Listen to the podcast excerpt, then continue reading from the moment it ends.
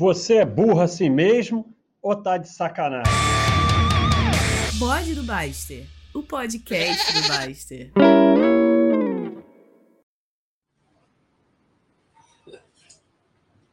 Alô?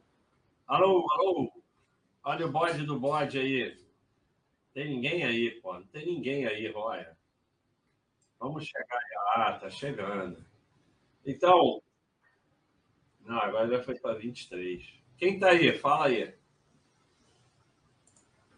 Painaldo tá aí. Painaldo disse que não perdia uma. Vamos ver se é verdade ou mentira. Então, entre o 6 e o 12, famoso boné entre o 6 e o 12. Caneca entre o 6 e o 12. Aí. Quem comprar os dois lá no site ganha bonezinho no Avatar e a gente dá 10 reais para os anjos. Só que é contar novidade para vocês. É, do mesmo jeito que eu cheguei aqui um dia e falei é, que o Cleiton morreu, mas depois a gente ressuscitou o Cleiton. É, entre o 6 e o 12, não é mais a parada. A parada é, é 6.700 metros.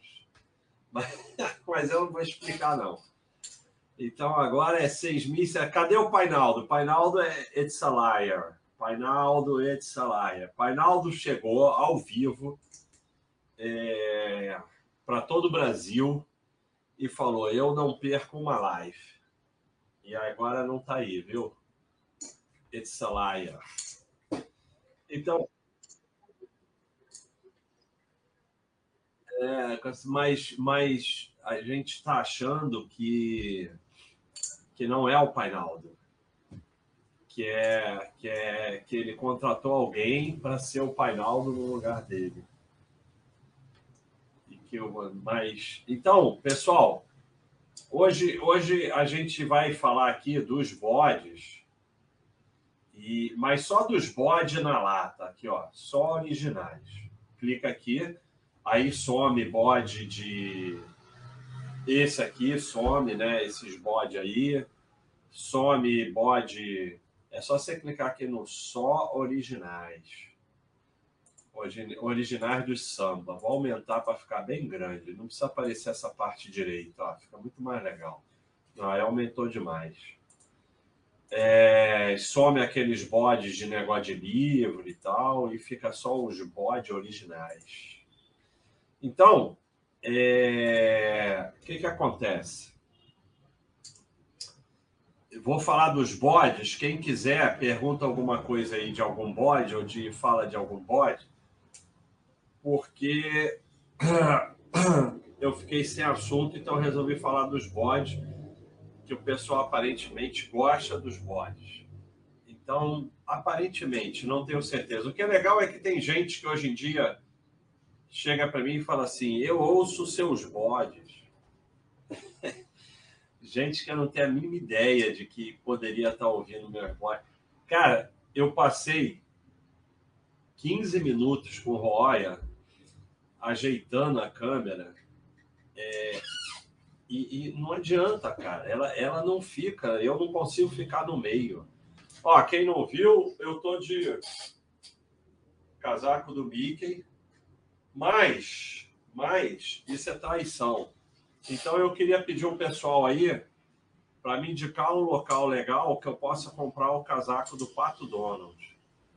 Porque eu queria ser o Pato Donald, não queria ser o Mickey, eu não gosto do Mickey. Então vamos de trás para frente? Ou vamos de frente para trás? Não sei. Então, primeiro vamos discutir. A gente vai, obviamente, a gente não vai discutir 156 códigos.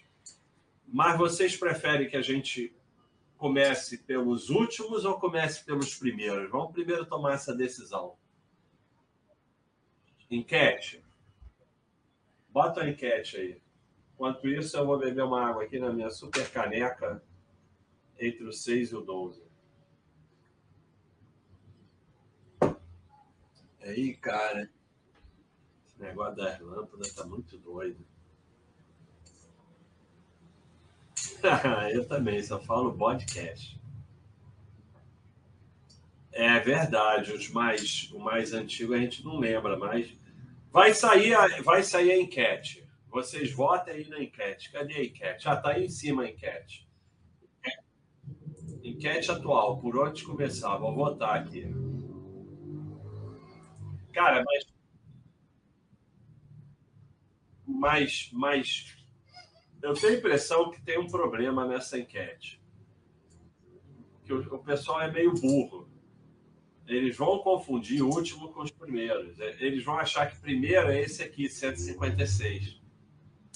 Você tinha que ter escrito os mais recentes ou os mais antigos. Assim como você escreveu, esse bando de, só tem burro, vai, vai confundir tudo. Não, não, muda, faz outra, não gostei. É, recentes ou antigos? Aproveita que está empatado. Deu empate. Vamos de novo, porque eu, eu, uma coisa que eu aprendi é lidar com gente burra, entendeu? Começa pelos moderadores. Então eu aprendi, eu já sei a burrice. Ó, agora sim, agora tá certo. Recentes ou mais antigos? Então vamos ver qual que eu vou votar. Votei. Vamos lá.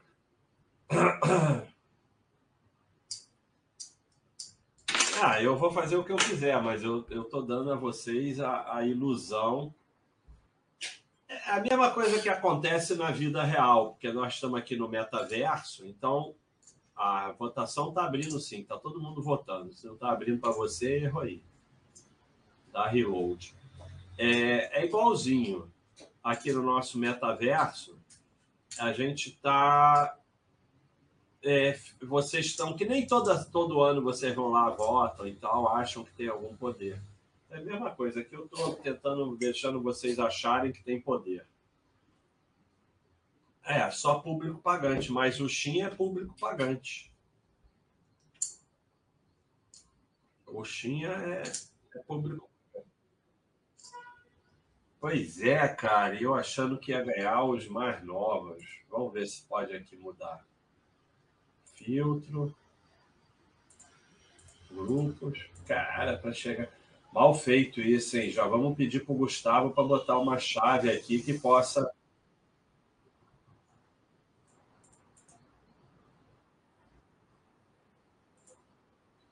Não. Só tem os grupos. Então já vamos anotar aqui, pedir para o Gustavo para ter uma setinha mais antigos, porque a pessoa quer começar a ouvir do, do último. Às vezes o Gustavo, quando a gente fala o nome dele, ele aparece. Ele, ele, ele, ele fez alguma parada que, quando a gente fala o nome dele, ele, ele, ele fica sabendo. É, é verdade. Ô, Cramaral, fala para ela que se quiser eu ensino a ela a lidar com burro.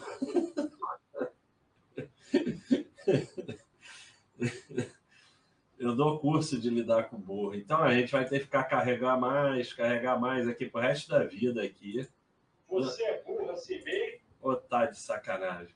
Pô, eu tô achando que eu não vou fazer os mais antigos, não. A gente vai ficar tentando carregar mais aqui pro resto da vida. Cara, que vacilo do Gustavo, hein? Cara, não é possível, cara. Será que não tem, cara? Tudo que o Gustavo faz é tão bem Mas o filtro é meus favoritos, não ouvido, mais curtido, mais ouvidos. Ah, já sei. Vamos no mais curtido, porque é o mais antigo, são mais curtidos. Aí, pronto. Não, mas não era para. Nós estamos fazendo uma gambiarra. Né? Não era para Então, é, esse aqui eu, eu não lembro de nenhum, nem dos mais novos. Mas não é que eu vou ficar botando o bode para a gente ficar ouvindo o bode no meio do bode. Isso aqui não é um bode, isso aqui é a Twitch. Mas a, as minhas palestras aqui na Twitch, as minhas lives, elas vão para o bode. Então, amanhã o, o pessoal vai estar ouvindo o bode, então vai ser um bode. Bode do bode. Por isso que o nome é. Ó, o, o, o, nosso amigo Aistin, ele acertou, porque ele falou que é tudo mentira, é um dos melhores. E você vê que ele foge da ordem, porque os mais antigos têm mais curtidas, porque eles são mais antigos. Mas aí o É Tudo Mentira entra na frente. Então, esse aqui é bem legal mesmo, é tudo mentira. Esse eu gostei mesmo. Vou só ver sobre o que é para eu lembrar, entendeu? Não vou ficar botando, não, é só para eu lembrar. Então, pessoal, hoje estou meio revoltado aqui com esse negócio de YouTube. Eu não sei nem o que, que é, porque eu não vou lá ver. Às vezes pergunto o que, que você acha, não sei o que, eu não sei. Selo sobre o quê? Não sei porque eu não vou lá, não vejo, não conheço. Vamos adiantar. É, é mentira, mentira. M-E-N-T-I. Mentira. Mentira. Não tem ninguém ganhando com trade a não ser corretagem. Vocês estão ouvindo? Tá dando para ouvir? Tá dando para ouvir, Roya? Então, esse é um assunto que eu tenho falado muito aqui nas lives. E, e é difícil para vocês, são tudo sardinha. E, e... valeu, M. Eugênio, valeu, M. MN Hall. É...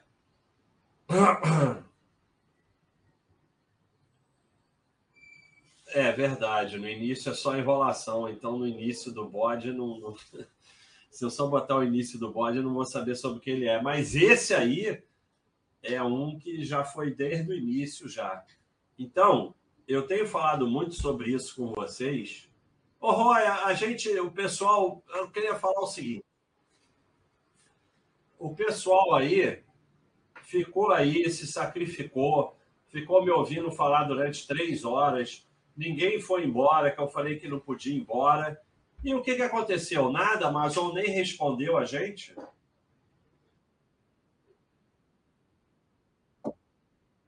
Nossa, tem certeza? A Amazon normalmente é tão competente. Ah, é, a Amazon tem participação, mas ela não é dona, não? Cara, Onde foi todo mundo embora? Tinha cento e não sei quantas pessoas, virou 67, todo mundo resolve ir embora na mesma hora?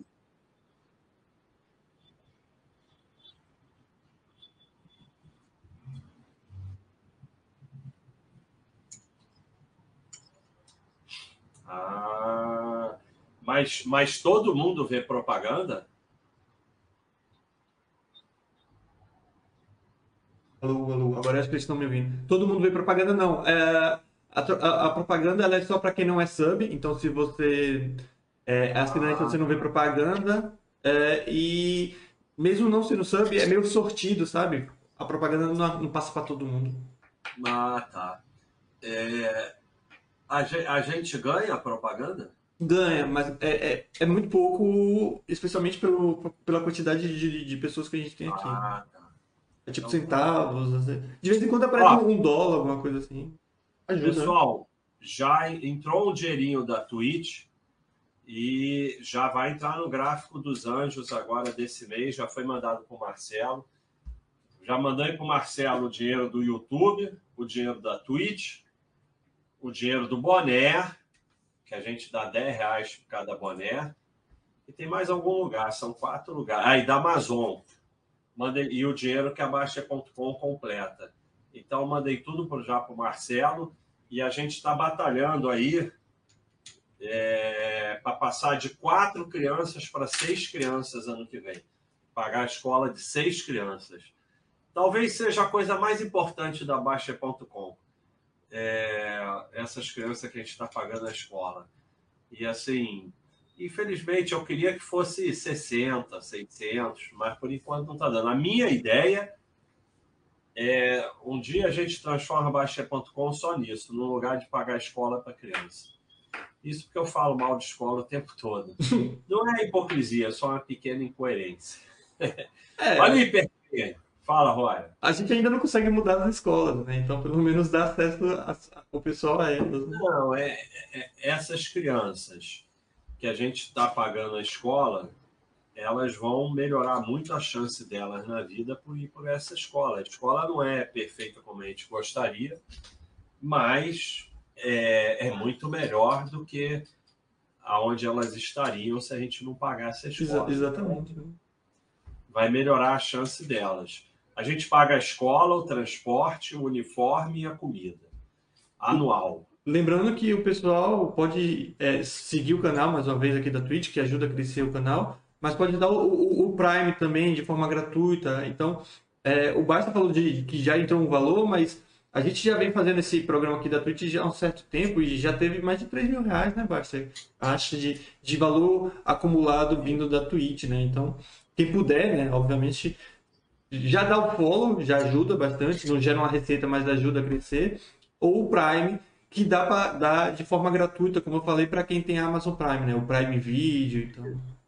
Não, e, e- e segue e, e, ah, bota o sininho também para ser notificado. Então, é, eu tenho falado muito sobre esse é mentira. Mentira! Que a parada é a seguinte: é difícil para vocês, sardeada, principalmente quem está começando, é perceber o quanto é tudo mentira. É, é assim. é, quando você fala, por exemplo, carteira recomendada, carteira semanal, a mentira não é nem a carteira em si ser boa ou ser ruim, ou a pessoa ter indicado, não. A mentira é que existe uma carteira recomendada. Não existe. Não existe uma carteira semanal. O que existe é um instrumento de produção de corretagem. Só isso, mais nada. Então, ninguém tem a menor preocupação, porque você podia dizer assim: ah, os caras não sabem nada, não são analistas, são analistas, nem sabe nada, fica indicando carteira. Se ele soubesse mesmo, ele comprava para ele e tal. Mas a mentira é maior do que isso. Ele não está indicando carteira nenhuma, ele está indicando corretagem. Só isso. Então, a maioria dos analista, youtuber, não sei o quê, ele ele ele tá só é só um instrumento de gerar corretagem e ferrar com a sua vida, só isso. O day trade, o day trade é uma mentira total. Todo mundo, todo mundo que trabalha no mercado sabe que o day trade não existe. Todo mundo. Todo mundo, todo mundo. Não tem um único ser humano que trabalhe no mercado em nenhum lugar do planeta Terra que não saiba isso. É, é isso que eu ia te perguntar, Baixa. Você que fez parte né, desse mercado e você está falando agora.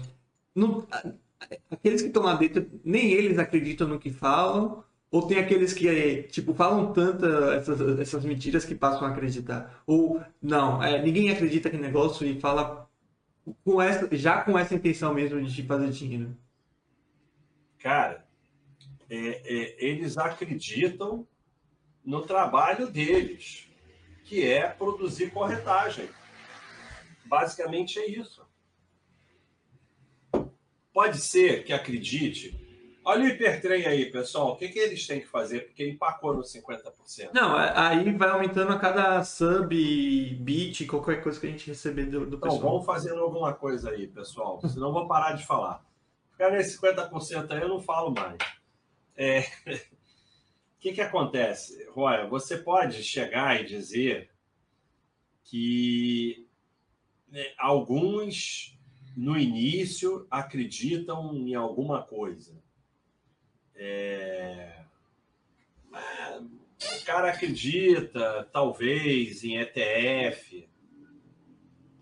Pode ser que no início, mas o que eu estou querendo dizer é assim: pode ser que no início o cara ache que realmente é melhor para o pequeno investidor ter um ETF do que escolher ação.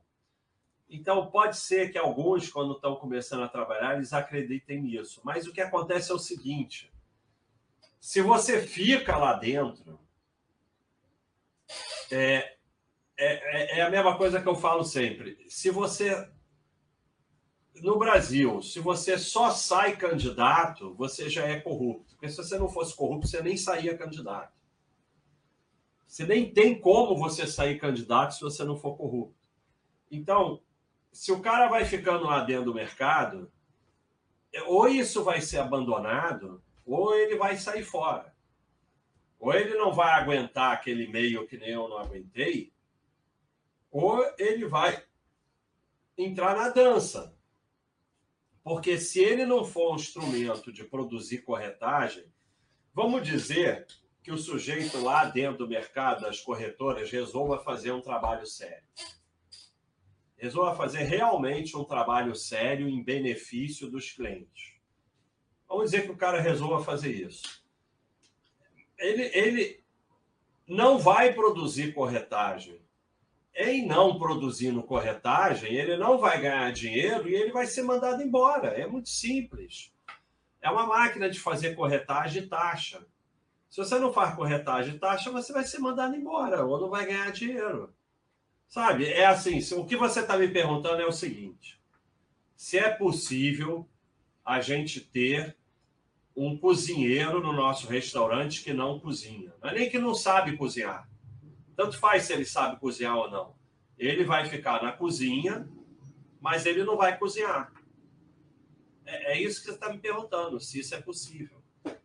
É, é possível. Você pode ter um restaurante que, que você resolve pagar alguém para ficar lá parado, mas. Não, é. é eu acredito muito nisso, que eu já falei isso antes, né? É o sistema. É aquele negócio, se você ganha por comissão, necessariamente você vai incentivar essa comissão, né? Gerar essa é, é, é, comissão. É. O que eu, eu, perguntei era mais tipo, alguém acredita lá que tá fazendo alguma coisa boa, porque já é meio que nítido que, na minha concepção, Cara, né? que meio que não. Então, o que acontece é o seguinte: os seres humanos têm que se enganar para dormir. Então, é, é, igual as pessoas na rede social são todos santos para espiar a culpa da sua vida horrorosa que você tem, e de ser uma pessoa horrorosa, é, o cara, às vezes, até ele se convence que ele está fazendo uma coisa boa para ele poder dormir. Mas ele pode ser até que ele acredite. Mas, assim, a minha experiência, e olha que não era tão ruim como é hoje em dia, é que aquilo que eu já falei. É... porque eu me sentia mal na mesa de cash game, que eu via aqueles viciados perdendo dinheiro que ia fazer diferença na vida deles. E aí algumas pessoas falavam para mim. E eu, eu não estou aqui julgando quem joga cash game e tal, porque nem falando que é pior, melhor do que eu. Cada um na sua. E aí o argumento era: eles vão perder de qualquer jeito com você aqui ou sem você estar tá aqui. Então, é, o que eu ouvia muito argumento era isso. É, é, a gente está só fazendo nosso trabalho, entendeu? Nós não temos culpa. Realmente, eu vou te falar, na minha interpretação da vida, eles não têm culpa. Igual para mim, o, o, o, quem cai no golpe é culpado. Porque o cara vai lá, 10% ao mês, Aí o cara vai lá e entra naquilo, é culpado e acha que é esperto, e acha que o outro é otário. Então, assim, é, naquele tempo era mais grave. Por quê? Porque não tinha o comitente. Né? Os caras faziam day trade, day trolha. Então, assim, você podia dizer que os caras eram mais culpados porque eles faziam operação para o cliente e botavam o CPF no final do dia. Então, os caras compravam e vendiam um monte de coisa e iam caixando day trade, day trolha, né? Day trade para mim, day trolha para o cliente. Então era uma coisa mais grave. Hoje não entra nenhuma ordem na bolsa sem ter um comitente, sem ter o CPF. Então é, ninguém bota uma arma na tua cabeça e obriga você a ir lá e obriga você a comprar aquelas porcarias e ficar girando. Então assim, a bem da verdade, eu acho que a culpa é das pessoas mesmo. Mas a coisa é muito podre, é tudo mentira. O day trade, que eu estava falando, não tem um ser humano no mundo que trabalha em corretora que acha que o day trade existe. Não é questão que, que ache que o day trade dá prejuízo, não que todos sabem que dá prejuízo. Eles sabem que o day trade não existe. O day trade é uma operação que não existe. Day trade se resume em produção de corretagem. Porque o trade é normal, que dura alguns dias ou dura um mês, a maioria, os amadores vão lá e vão acabar fazendo corretagem, mas aquilo é uma coisa que existe. Existem alguns grandes operadores que fazem, eventualmente uma mesa de banco faz. O day trade não existe. Ninguém no mercado que é sujeito sério, ou sujeito grande, ou banco, ou BlackRock faz day trade. Porque é uma operação que não existe. Se você for na mesa de um banco falar day trade, te manda embora. Então, é, muitas dessas mentiras elas são uma mentira maior ainda, porque simplesmente não existe. É igual a carteira carteira semanal, ela não existe. A carteira em si não existe. É só uma coisa aleatória para que você gire, só isso. Então não existe carteira semanal como a, a maioria das coisas que os youtubers falam não existe.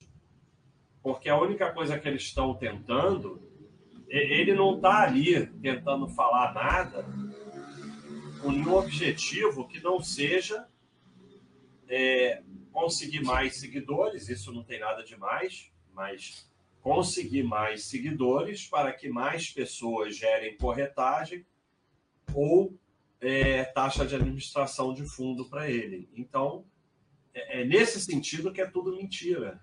É meio que criar o problema para vender a solução, né? Quando não tem problema nenhum, né? Então, tipo, no caso da carteira recomendada, é meio que cria-se aquele. É, finge que tem um problema que você necessita escolher as melhores empresas toda semana, quando não precisa, para que possa te é, vender a, a, a, solução que é uma carteira recomendada. Né?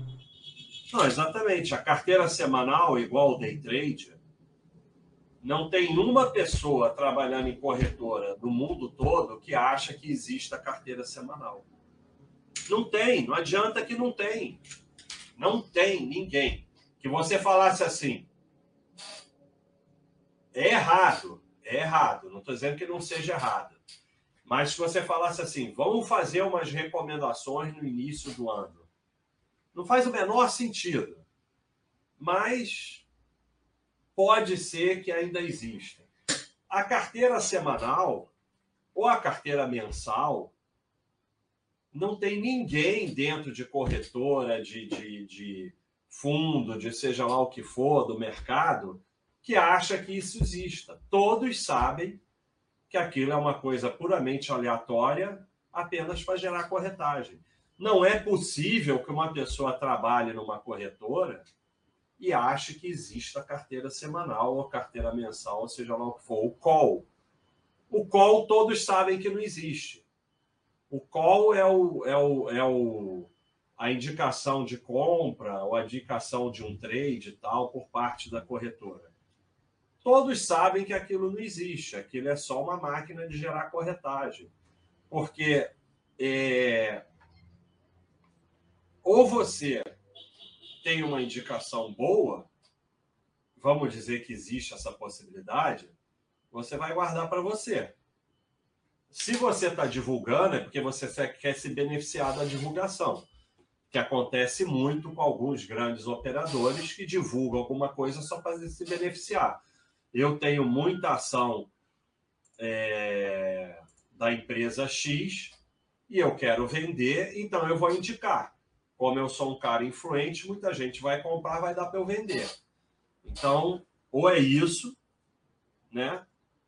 Ou, ou é isso que, é, é, que acontece muito também, né? Ou é uma coisa assim, porque a única chance de alguém indicar de forma que não seja para gerar corretagem, porque quando é para gerar corretagem, como eu falei, é aleatório, indica qualquer coisa porque o objetivo é só corretagem. Se não for para gerar corretagem, é porque eu preciso vender. Eu só vou indicar compra porque eu preciso vender.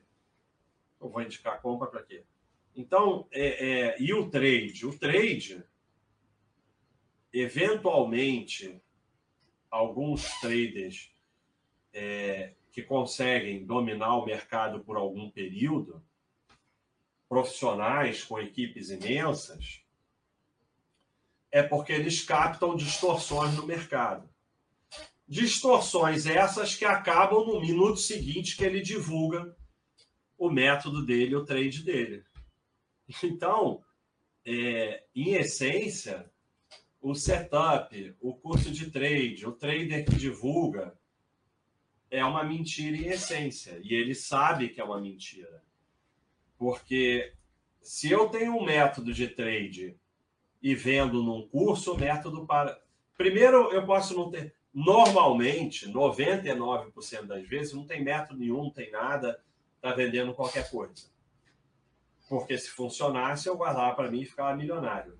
Mas se eu tivesse um método que funcionasse, e vai funcionar sempre por um período, não existe nada que funciona para sempre, porque a partir do momento que eu começo a beneficiar de um método de trade, aquela distorção vai progressivamente sendo fechada.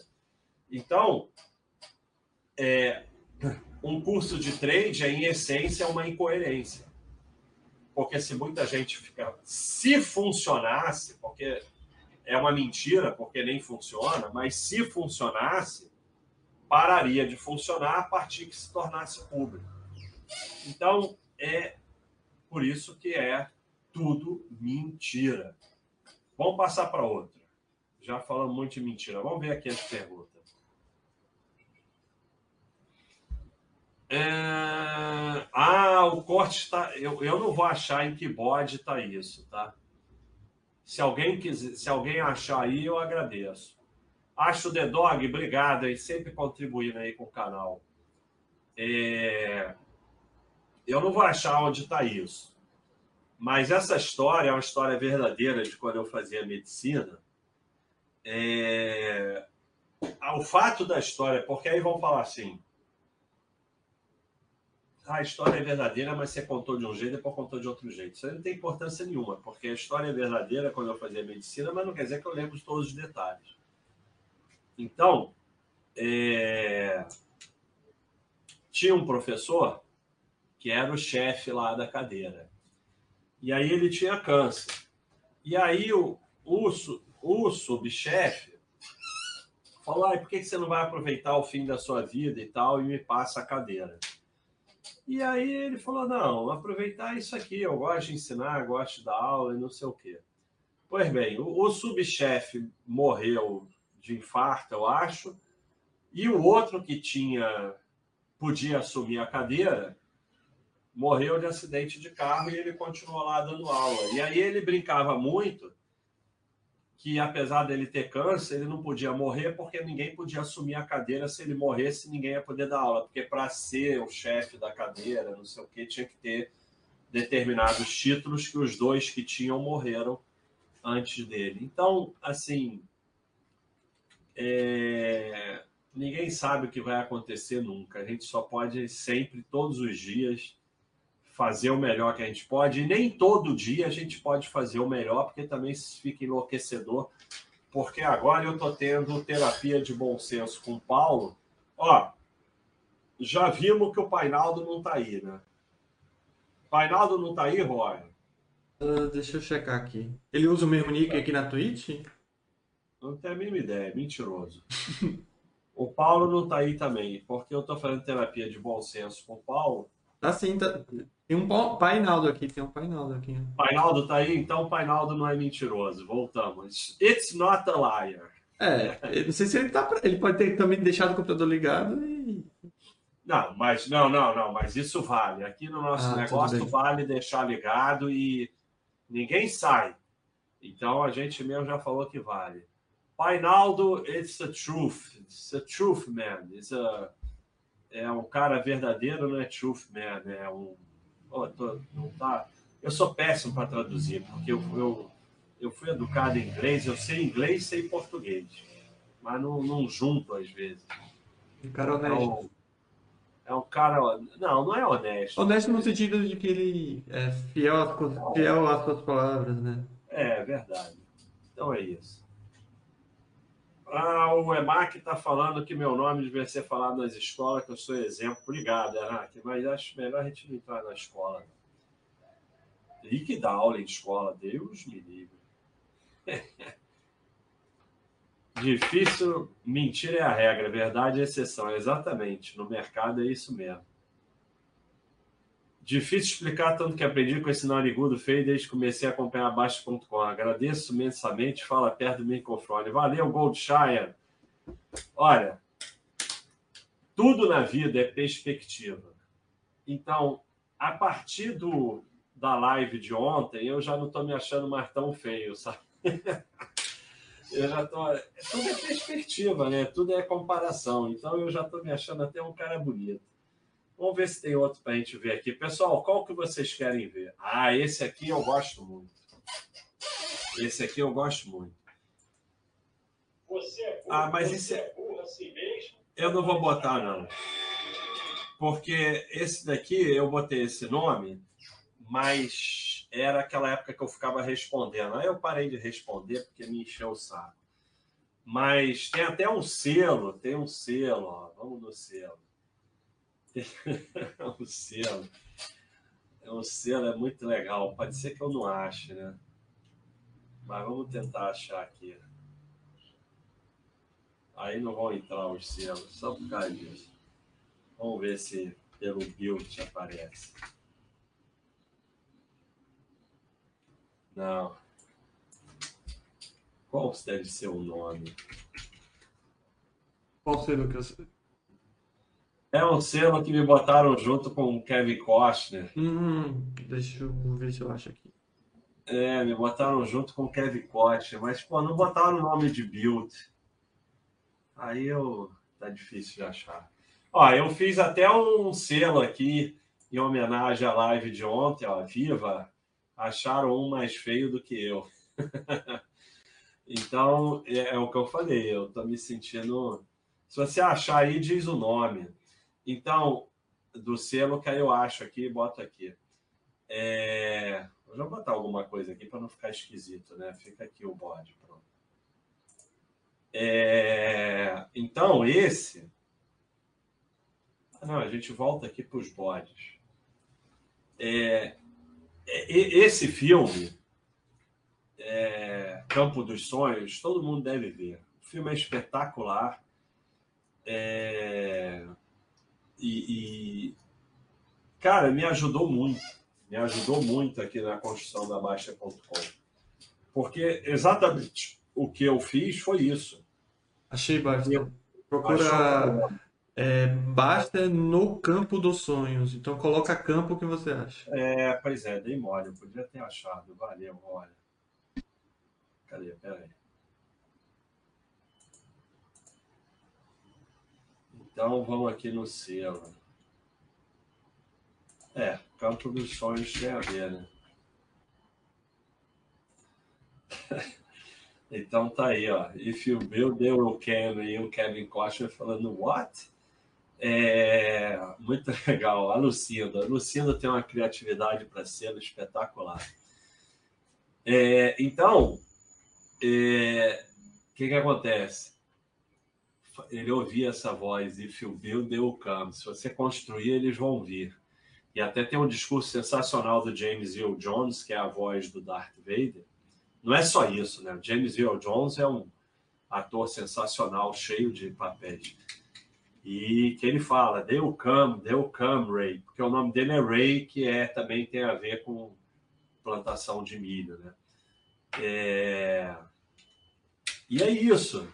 Cara, só tem um jeito de vir, é você construindo. Mas as pessoas estão sempre na ansiedade de que isso tenha que ter uma relação direta. E não tem uma relação direta e a vida não é justa. E nada é 100% justo e nada é 100% retilíneo. Então, por isso que eu sempre falo, você só pode fazer o seu melhor e com isso você aumenta as suas chances, mas não tem garantia de nada. Mas é, então eu digo, ah, if you they will come. Se você construir, eles vão vir. Pode até não vir, mas se você não construir, aí mesmo é que não vão vir. É, se você não tiver no ponto e o ônibus passar, você não vai pegar o, pegar o ônibus. Então, e, e o legal, o legal, e assim como a gente vê em ações, né, a diferença que faz você ter uma, duas team baggers, team baggers são aquelas que explodem, você só precisa acertar grande uma vez. Eu fiz 10 sites, só acertei grande em um. Mas se eu não tivesse feito todos aqueles, se eu não tivesse ficado construindo, não tinha acontecido. Porque o que, que acontece? Eu estava lá com o site Mukibinga, Mukironga, Mocoronga, com o site Mocoronga, o pessoal gosta das palavras, é, com meia dúzia de, de gente lá discutindo, quando a Bolsa do Brasil resolveu explodir de 8 mil para 70 mil. E eu fui lá estudar opções quando ninguém sabia o que, que eram opções. Então eu estava lá no meu site respondendo o dia todo, falando de opções, quando de repente a Bolsa do Brasil explodiu e o mercado de opções explodiu. E eu era um dos únicos que entendia de opções. É, hoje eu nem recomendo mais operar opções. Ah, então é hipocrisia, não sei o que não. Primeiro, o mercado era diferente. Naquele, se eu, se fosse aquele mercado, eu diria que para quem tem o estômago dá para fazer venda coberta. O resto não, mas venda coberta dá. Mas do jeito que eles mudaram o mercado e a regra ficou inviável. Mas se eu não tivesse ali com o meu site trabalhando, respondendo todo dia, e não tivesse ido estudar opções, nada disso tinha acontecido. Não estaria o ônibus fácil se você não está no ponto. Então, esse if you build the outcome, para mim, é, é sensacional. Vamos ver o que, é que o pessoal está falando aqui. Se day trade não existe, como eu perdi tanto dinheiro? Existe, exatamente. Day trade é uma. Você não perdeu dinheiro. Você transformou o seu dinheiro em corretagem. Porque, como eu já falei aqui diversas vezes, você pegava um dessa garotada fazendo day trade e é inacreditável. É 30 mil de corretagem por mês. É 30 mil mesmo. Eu não estou chutando esse número, não. Eu não estou inventando esse número. É 30 mil reais de corretagem mesmo. Então, é assim. É, no poker tem o rei. E toda, toda mão a banca vai lá e tira um pouquinho. Como você não está jogando contra a banca, você tem alguma chance se você jogar contra adversários muito piores que você, para você ganhar o suficiente para compensar o que a banca tira. Mas vamos dizer que a banca tira normalmente 3%, 2%, 5%, uma coisa assim. Vamos dizer que a banca tirasse 60% a gente ia ficar jogando poker, jogando poker, e no final todo o dinheiro seria da banca. Sempre, sempre. Se botasse o melhor jogador do mundo contra os piores jogadores do mundo, no final o dinheiro ia ser todo da banca. É, isso é day trade. No final o dinheiro é todo da banca. Só isso. Então, aconteceu exatamente. A mentira é você achar que você estava fazendo alguma coisa, quando você estava só transferindo o seu dinheiro para a banca. Não, tem que, tem que se inscrever todo mês. Manual. É só clicar aqui e pronto. Ah, nossa. Não vai dar, não. Def Silva, olha só. É esse nível de sardinhagem você vai ter que dar o Prime aí. Porque de vez em quando eu leio uma, uma coisa do pessoal que, que não tem aí o nosso cachorrinho, mas esse nível de sardinhagem não dá, não. E assim, vai ser tanto ferro você fazendo essas coisas, mas tanto ferro. Você está descrevendo aí o meu bode. Você acha que está fazendo alguma coisa, mas é tudo mentira. Você não está fazendo absolutamente nada. Tanto faz o que você escreveu aí, eu não preciso nem ler. Tanto faz a ordem, tanto faz a ação. Faz a menor diferença. Você está apenas produzindo corretagem, taxa, imposto, spread e dinheiro para a contraparte. Só isso. Você está transferindo o seu dinheiro para os outros. Só isso. Basicamente isso. Valeu, Spovalori. Gibernal, Gibernal. É, o cara, olha só, Roya. O Gibernal tem um negócio aqui de fundador, escrito de três vezes, mas aí ele não tem cachorrinho. Como é que é isso? Então, você já perguntou isso a última vez, né? E, e eu falei que esses de fundadores são aqueles 10 ou 12 primeiros que deram inscrição. Aí fica sempre com esse um, um na frente. Ah, mas aí e, e nunca vai ter o cachorrinho? Eu acho que nunca tem um cachorrinho. Ah, Eu, tá. acho que eu, tam- eu também tenho isso, eu acho, se eu estiver enganado. Com a minha outra conta, Valeu. obviamente. Valeu, Gibernal, por ser fundador aqui do grupo. Quando eu era mais ignorante sobre o mercado, eu achava que ações era cassino e que eu ia ganhar com uma grande cacetada. Vejo que a mídia promove essa visão. Eu nem investia por medo de perder tudo do dia para a noite. De certa forma, isso me protegeu. É. A visão é exatamente essa, né? A visão é, é, é dar a grande cacetada. E, e, assim, é, é natural. Olha aqui o mídia. É natural. O Mickey. Aqui, estão explicando, né? Nem eu sabia, mas falaram aqui que pode escolher entre o cachorro ou o número um, quem é fundador. Ah, tá. É natural que a gente queira dar uma grande cacetada, é a nossa essência. Esse negócio aí de buy and hold, de ficar poupando e guardando, isso está totalmente fora da. Você tem que. É, é, isso aí, uma vez, um cara falou para mim. Ele era. Trabalhava com juros. Mercado de juros é um troço monstruoso, muito maior do que tudo isso aqui. E ele falava, cara, eu tenho que entrar lá e eu tenho que tirar a minha humanidade. Porque ser humano não tem a menor chance. Então, a, a nossa essência, a humanidade, o nosso cérebro é, é ir atrás da grande cacetada. E a gente vai ficar sempre tentando ir atrás da grande cacetada. Por isso que a gente aqui fala para fazer esporte, faz essas coisas todas no site, bota o o Paulo, o Mauro, não sei o quê, e fica discutindo outras coisas, para ver se vocês saem um pouco disso, porque a essência é dar a grande cacetada. Só que a grande cacetada é sempre o grande ferro, né? Esse é o problema. Valeu, Suarlinga, pela inscrição, valeu todo mundo aí que está contribuindo, valeu, Marcelo, Level Zerói, Ipinga, Ipinga deu um monte de presente aí. Obrigado, Ipinga. Ah, valeu. Mesmo quem está deixando ligado aí vai estudar, obrigado aí pela moral. Site de investimento em inglês similar a Basta é a Basta.com na área de estoques. Nós temos a parte, todos os investimentos no exterior. Não, eu falava em trader profissional, day trader não. Se eu falei, falei besteira. Day trader nunca existiu.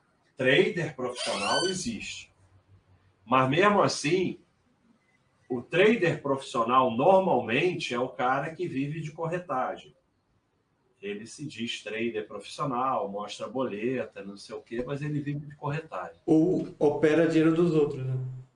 É, opera dinheiro dos outros. Agora, day trader profissional não existe. Day trade não existe. Day trader é só a máquina de fazer corretagem, deixar você doente, deixar você maluco, destruir sua família.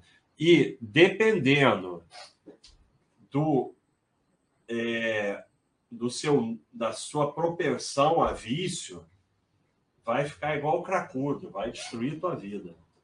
É, é, é, brabo, é brabo. Qualquer um de nós, se entrar naquilo ali, pode ser ferro de destruir a vida. Ah, vamos, vamos pro Boyd da.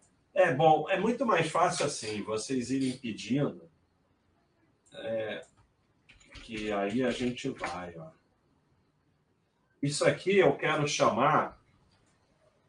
É, day trade, como dizia muito bem o Predador, é o cemitério do Marando original. Quer ver, ó? Vamos lá.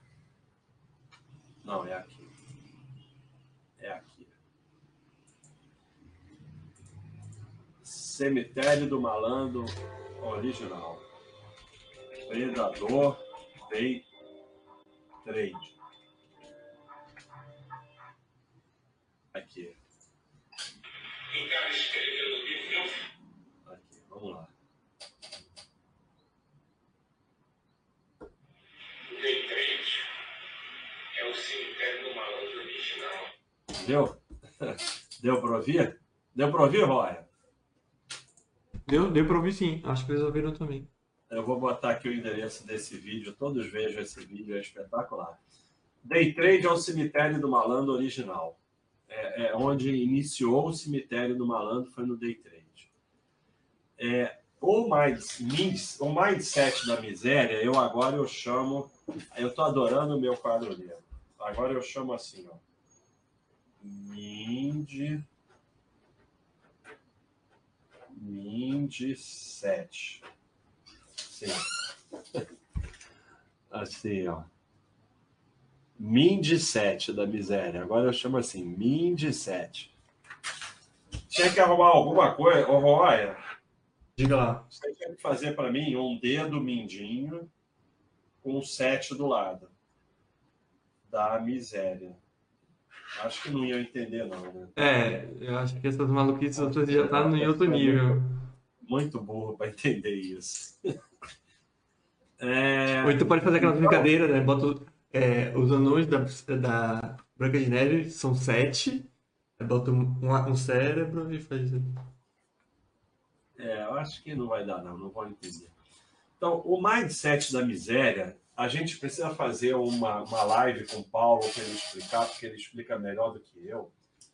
Mas eu sempre entendi que o mindset da miséria impedia o, o enriquecimento. E o Paulo veio e explicou bem isso já diversas vezes, né? E, e assim, como ele explica do rolo. Quando você fica Vamos ver o que, o Baster fala aqui. Você é burro assim. Vamos botar aqui num lugar aleatório. Isso depende muito da renda de cada um, do patrimônio de cada um. Então, por exemplo, aquela, aquela bicicleta de 92 mil reais pode ser menos do que o que você gasta em alguma besteira. A tua besteira é Então, é, o que, que acontece? O Paulo descreve isso muito bem. Quando você é, começa e a gente e ele falou de forma espetacular naquele tópico que eu fiz um eu fiz um bode sobre aquele tópico é, do negócio de dar 10% para o garçom ou não. Quando você começa a dedicar a sua vida a chegar no restaurante, ficar avaliando se vai dar 10% para o garçom ou não, ficar querendo criticar o garçom, ficar é, fazendo, enchendo o saco de todo mundo, vendo a conta até o último centavo, você está dedicando sua vida a coisa ruim, está atraindo cada vez coisa ruim para sua vida e vai dar tudo errado, não tem jeito. Então, quando você começa a dedicar sua vida a anotar a bala Juquinha, a ir para a fila do posto para economizar 10 reais e tudo mais, não tem jeito, porque é aquele negócio, você não pode servir a dois senhores. Então, quando você começa a servir o senhor da miséria, você vai cada vez mais para a miséria, não tem jeito. O, o, o... E eu fiz também um, um bode, gaste sem culpa e seja feliz, porque tem o outro lado, que é a culpa de gastar. Gastar é uma coisa boa. Gastar incentiva a economia. Gastar ajuda a loja, ajuda o empregado da loja, ajuda o camelô, se você compra do camelô. Então, gastar é uma coisa boa para todo mundo. As pessoas têm essa culpa de gastar, que é uma coisa muito maluca. E, a, e a palavra miséria, eu acho que quando a gente fala no site, as pessoas entendem muito como miséria de, em relação a dinheiro, quando no meu entendimento, esse mindset de miséria muito relacionado à, à questão psicológica, né? De, de, de ser miserável, não de não ter dinheiro, mas ser miserável de se preocupar tanto com dinheiro que você perde a sua Sim, humanidade, é- é- assim, digamos assim. sim, a preocupação excessiva com o dinheiro e o mindset da miséria vai tornando as pessoas ruins. Vão se tornando pessoas ruins, como a gente viu naquele tópico, que eu tive que trancar o tópico, porque era tanta maldade que estava me fazendo mal. Então, a pessoa que acha que por causa de um detalhe, vou tirar os 10% do garçom, vou fazer uma queixa, vou não sei o quê. vou Não sei só isso, lá, o mas- cara, o cara fala, não, vou dar uma lição, né? Como se É, ele estivesse mas- nessa posição, né? É, vou dar uma lição, se acha importante a ponto de dar lição. Todo mundo lá tá cagando para ele. O, o pessoal do outro lado vai falar, puta, mais um cliente chato do caceta. Não vai dar lição em ninguém. Então é só negócio de ego. Então, é, tudo isso vai te tornando uma pessoa ruim realmente. E isso vai prejudicando a sua vida e vai prejudicando o seu enriquecimento. Então, é, é, gastar dentro do que você pode é uma coisa boa. Às vezes eu falo assim, a gente fala aquele negócio do cartão de crédito, organiza a sua vida com cartão de crédito. Aí o cara fala assim, numa coisa assim, ah, eu gasto 3 mil por mês, vou pegar o cartão, vou passar a gastar 30. Porra, aí não. Mas eu gasto 3 mil por mês, vou passar a usar o cartão, vou passar a gastar 3,500. Qual o problema? Vai mudar nada a tua vida sabe? Talvez você compra mais algumas coisas, fica mais feliz, sabe? Então, é, é, não é esse bonde de detalhinha e misériazinha, porque o pessoal começa a ver aqueles nossos estudos, que se poupar tanto, chega tanto, e aí começa a ficar obcecado, porque fala assim, ai, mais 200 reais por mês em 30 anos vira um milhão. E aí fica maluco. Só que não está vendo o outro lado, como eu já falei aqui diversas vezes que porque isso está junto com a sensação de injustiça e tal, esse bando de palhaçada. O que, que você prefere? Ganhar 5 mil por mês e nunca te tirarem e roubarem nada, ou ganhar 50 e te roubarem 10? Muita gente prefere os 5, porque está mais preocupado com a honra, né? ninguém me engana, ninguém. A mim não, a mim não. Se você é o cara que fala comigo não, tá ferrado. Tá ferrado. Inclusive, às vezes, né, Barça, essas pessoas acabam perdendo coisas que têm muito mais valor do que o que eles economizam, né? É, não sei se você lembra, mas teve um tópico que um rapaz colocou lá no site, que foi numa situação que estava a família no final do ano em algum lugar assim, de turístico, no restaurante, aí Ah, é. que teve alguma confusão que a conta de, é, eles viram na plaquinha que era um preço para almoço e quando foram pagar a conta era um preço um pouco maior, sei lá, sete reais a mais. Aí o pai do rapaz é, discutiu com o garçom, que era o filho do dono, eles entraram em, em via de fatos até que o dono do, do restaurante, para ajudar o filho, matou o, o, o menino, assim. Claro que isso é, É. um exemplo, exemplo extremo, mas você vê que a gente perde muitas coisas com essas continhas, né? Então, você vai no jantar e começa, não, esse prato é muito caro, aí você deixa de comer uma coisa gostosa que você queria, porque você vai economizar, deixa de fazer as coisas, né? E por aí vai. É, esse tópico ficou famoso no site, essa história é conhecida, é, não sei se é sete reais, mas eu sei que uma pessoa morreu, ou seja, a, a família dela foi destruída, o restaurante acabou, os dois foram presos, a família dos donos. E, e os donos do restaurante. Isso entra dentro daquilo que a gente se fala de não ser reativo também.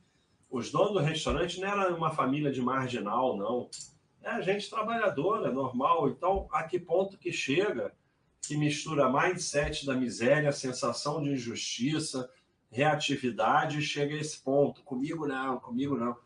Cara, tem que ser uma coisa muito importante para eu me dar o trabalho de comigo não. Nunca vai ser sete reais. Sete reais eu prefiro muito mais que me roubem do que eu ter o trabalho de me preocupar com sete reais. Assim, é, é... porra, você fez um pique sem querer para uma loja. Provavelmente a loja vai devolver. Mas, cara, se foi de 25 reais, eu não vou me dar nem o trabalho de telefonar. Sabe, errei, dei, ótimo, tomara, faça um bom proveito. Então, sabe, você falar comigo não por causa de sete reais, qualquer pessoa que fala comigo não está fulminada, porque para você viver bem, enriquecer, ter uma vida tranquila, você vai ser de vez em quando vão te roubar alguma coisa, de vez em quando vão te enganar, de vez em quando você vai falar, ah, dane-se e sair andando. Se não for assim, não vai dar. Se você tudo falar comigo não, você vai terminar numa dessa que morreu alguém, você vai perder horas e horas de vida por causa de 10 reais, e aí é o cara que ganha 5, mas ninguém nunca rouba ele, em vez de ser o cara que ganha 50, mas rouba 10. Então, está perguntando aqui o Marcelo, o que você acha desses sites, tipo Mercado Livre, que precisa que você cadastre foto do CNH e mais outras fotos na hora para realizar uma compra? Eu não acho nada, eu não estou nem aí para nada disso. Privatizar acabou, todo mundo sabe todos os teus dados, todos os teus documentos estão aí na internet para quem quiser ver. Isso faz a menor diferença. Esquece privacidade, acabou. Todo mundo sabe tudo seu, mas não é porque querem fazer nada com você, não, é porque querem te vender tem os teus dados para vender alguma coisa para você, só isso, ou para praticar algum golpe. Para você não, não cair no golpe, é só você não achar que é esperto, não atender telefone, não abrir e-mail suspeito, não, não ficar achando que vai se dar bem. Mas faz menor diferença. Tua CNH está no. Se eu, eu não vou ter esse trabalho aqui agora, mas se você me dissesse meu nome, eu achava a tua CNH aqui. Tua CNH está aí para quem quiser ver, esquece isso. Exatamente. Nem todo dia a gente consegue ser 100% em nada. E quando a gente fala dá o seu melhor, não quer dizer que você vai dar o seu melhor todos os dias, 100% do tempo, que isso não existe. Mas você vai tentar ir evoluindo. Dívida. Dívida tem alguns de dívida. Então, dívida é uma parada complicada. Né? E acho que esse de dívida está muito em dia, né, Basta? E ano passado, ou nos anos mais recentes, o pessoal ficava, não, inflação vai subir, juros vai subir, nem a pau, né? Então não tem nenhum problema, pode fazer uma, um, é, um, um é. contrato é. de financiamento baseado na inflação. Até mesmo o pessoal mostra a, a, a, a apresentação da Caixa Econômica, né? Falando que a inflação ia permanecer em 3,5, alguma coisa assim. Aí, é, veio, aí veio a lapada aí, né? o Painaldo foi o avisonildo, né? Ele avisou, tem tópico dele avisando, porque começou aí no início do ano, quando a Selic foi para dois, sei lá o quê, o pessoal com esse negócio de financiamento IPCA. E aí, meu amigo, você vendeu descoberta inflação brasileira? Porra, vai ser tanto ferro, mas tanto ferro, que não é que negócio, né? Não vai ter bunda suficiente. Então, é, é o nome do, do tópico é Deixe de ser escravo. Porque quando você tem dívida, você é escravo. Esse não é só de dívida, não. Esse aqui é só de dívida. Você é burro assim mesmo? Vamos ver um pouco sobre patrimônio. Então você mantém só a sua reserva de emergência e você vai comprando tempo com todo. Então é isso. Dívida é extremamente simples. Eu tô, eu tô na varanda, que agora tem uma cortina. Isso aqui, ó, é uma cortina, ó, se mexe, não é uma parede, não. É... O que, que acontece? Dívida é extremamente simples. Nunca faça dívida. Aí vem é, é... o, o burro do exemplo de exceção Ai, minha mulher está no hospital, eu tenho que fazer uma dívida. Não, tá bom. Nunca faça dívida nas situações normais da vida. Nunca, nunca, hipótese nenhuma, dívida. Comprar parcelado no cartão não é dívida. Dívida no cartão é se você não paga no dia que vence a fatura. Então, nunca faça dívida. Nunca, em hipótese nenhuma. Ah, é casa própria, guarda o dinheiro e depois compra. Se você de todas, e essa é uma besteira que eu falava lá atrás, porque eu falava muita besteira, de todas as dívidas, a pior é o financiamento da casa própria, porque dura 30 anos. E o tempo está contra você. É, tá faltando um WD-40 nessa cadeira. Vou botar.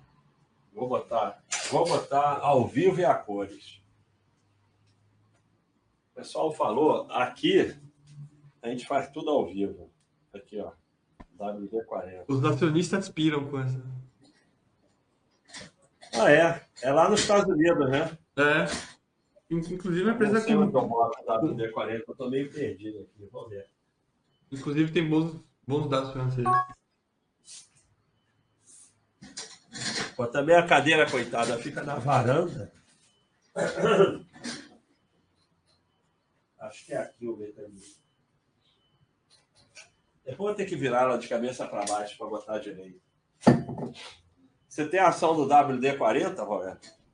Eu não posso falar abaixo o que eu tenho ou não tenho. Mas não tenho. Ah, Qual o nome? Qual é a- o ticket? Deixa, deixa eu ver aqui. Acho que é WDFS. é, FC. WD-40 não funcionou, não. Mas é que eu botei tudo quanto é lugar, menos no lugar certo. É, Então, É isso mesmo, é WDFC. Então, beleza. É, O que, que acontece? Di- O financiamento da casa própria são 30 anos. Você vai pagar seis imóveis para ter um se, se der tudo certo. E aí você vai ser mais, bem mais pobre, vai ter bem menos patrimônio por essa decisão da casa própria. E com o conceito que a maioria não entende. Quando você ah, eu vou para casa própria para fugir do aluguel. Não vai, porque você vai pagar aluguel para você mesmo. Porque se você não tivesse morando na sua casa própria, alguém estaria pagando aluguel para você. Então você nunca foge do aluguel, porque você sempre vai ter um custo de moradia, seja pagando aluguel, seja na sua. O que não quer dizer que, que seja ruim ter casa própria, é bom, mas desde que você possa comprar com seu dinheiro e não fazer uma dívida monstruosa. Se você já tem dívida, você é um escravo, você não é ser Se humano. você puder, vende tudo que você puder, sai dos investimentos, décimo terceiro, férias, parte do teu salário, você vai lá e compra tempo, que é comprar as últimas prestações do financiamento, diminuindo o tempo. Cara, isso foi um sinal dos deuses, porque eu não ia ligar isso, ligou sozinho e, e completou o que eu estava falando. Isso aí foi, pô, espetacular. Então é isso. Se você tem dívida, você paga as suas dívidas, vende tudo que você tem, fica só com reserva de emergência, trabalha 24 horas por dia e dedica a sua vida só a pagar dívida. Como falou o Painaldo ontem, dói. Dói vender as coisas para pagar dívida. Mas é porque as pessoas entendem o que é dívida. Quando você está pagando dívida, você está aportando no melhor investimento que você pode aportar. E não adianta vir de continha, que as continhas estão todas erradas. Fez continha porque não entendeu o conceito. Se você entendeu o conceito do que é dívida e do que é o tempo agindo contra você, você não precisa fazer nenhuma conta para saber que não tem nada pior do que dívida e que o melhor investimento que você pode fazer é na dívida. Bode 76. Não tem um negócio de procurar o bode pelo número? Será que tem? Peraí, Por que, que alguém vai procurar pelo número? Eu botei 76, veio o 98 e o 56. Porra, que coisa mais estranha. Ah, chances. Então vamos para chances. É, esse dos chances é bem legal. Chances, expectativa e realidade. Você é burro assim mesmo? Ou Essa- tá de sacanagem? Essa é a melhor parte do bode. Cara, tá voltando a engarrafar tudo. Nossa, olha que zona. O som tá bom pra caramba, hein? Não tinha mais engarrafamento. Home office, pandemia e tal. Agora é engarrafamento todo dia, cara. Bom, tem tudo a ver com o assunto, né? É, então, o que o Goldshon está falando são é, os quatro cenários, né? Os quatro cenários. Vou botar aqui no papel. Para que, que eu vou botar no papel se eu não vou mostrar para ninguém? Mas você pode fazer uma aposta boa ou uma aposta ruim. E a aposta boa pode dar certo e pode dar errado. A aposta ruim pode dar certo ou pode dar errado. Isso aí eu tirei é, do livro The Theory of Poker, está aqui. É um livro muito interessante porque é, o cara é um matemático e ele usa o poker, mas os conceitos servem para tudo na vida. Então, eu não sei se é bem isso, não. Essa parte que eu falei no bode, mas aí vamos ficar o bode todo procurando. Vai ser difícil. Tá boa que deu certo. Olha aí! Acumulando acumulando expectativa negativa. Cara. É difícil, porque pode acontecer qualquer Eu tô um gênio, cara, de acertar as coisas aqui, de sair na hora exata. coisa. Aposta ruim pode dar certo, aposta boa pode dar errado. Vamos ver. Mas, se você, quanto. Aí que tá. Aí que tá. Preste atenção. Esquece o garrafamento, esquece o pinguim. E foca aqui agora. Au! Au! Foca aqui. Foca aqui. Foca aqui comigo. Aqui comigo. Vai, foca. É, eu já esqueci o que eu ia falar.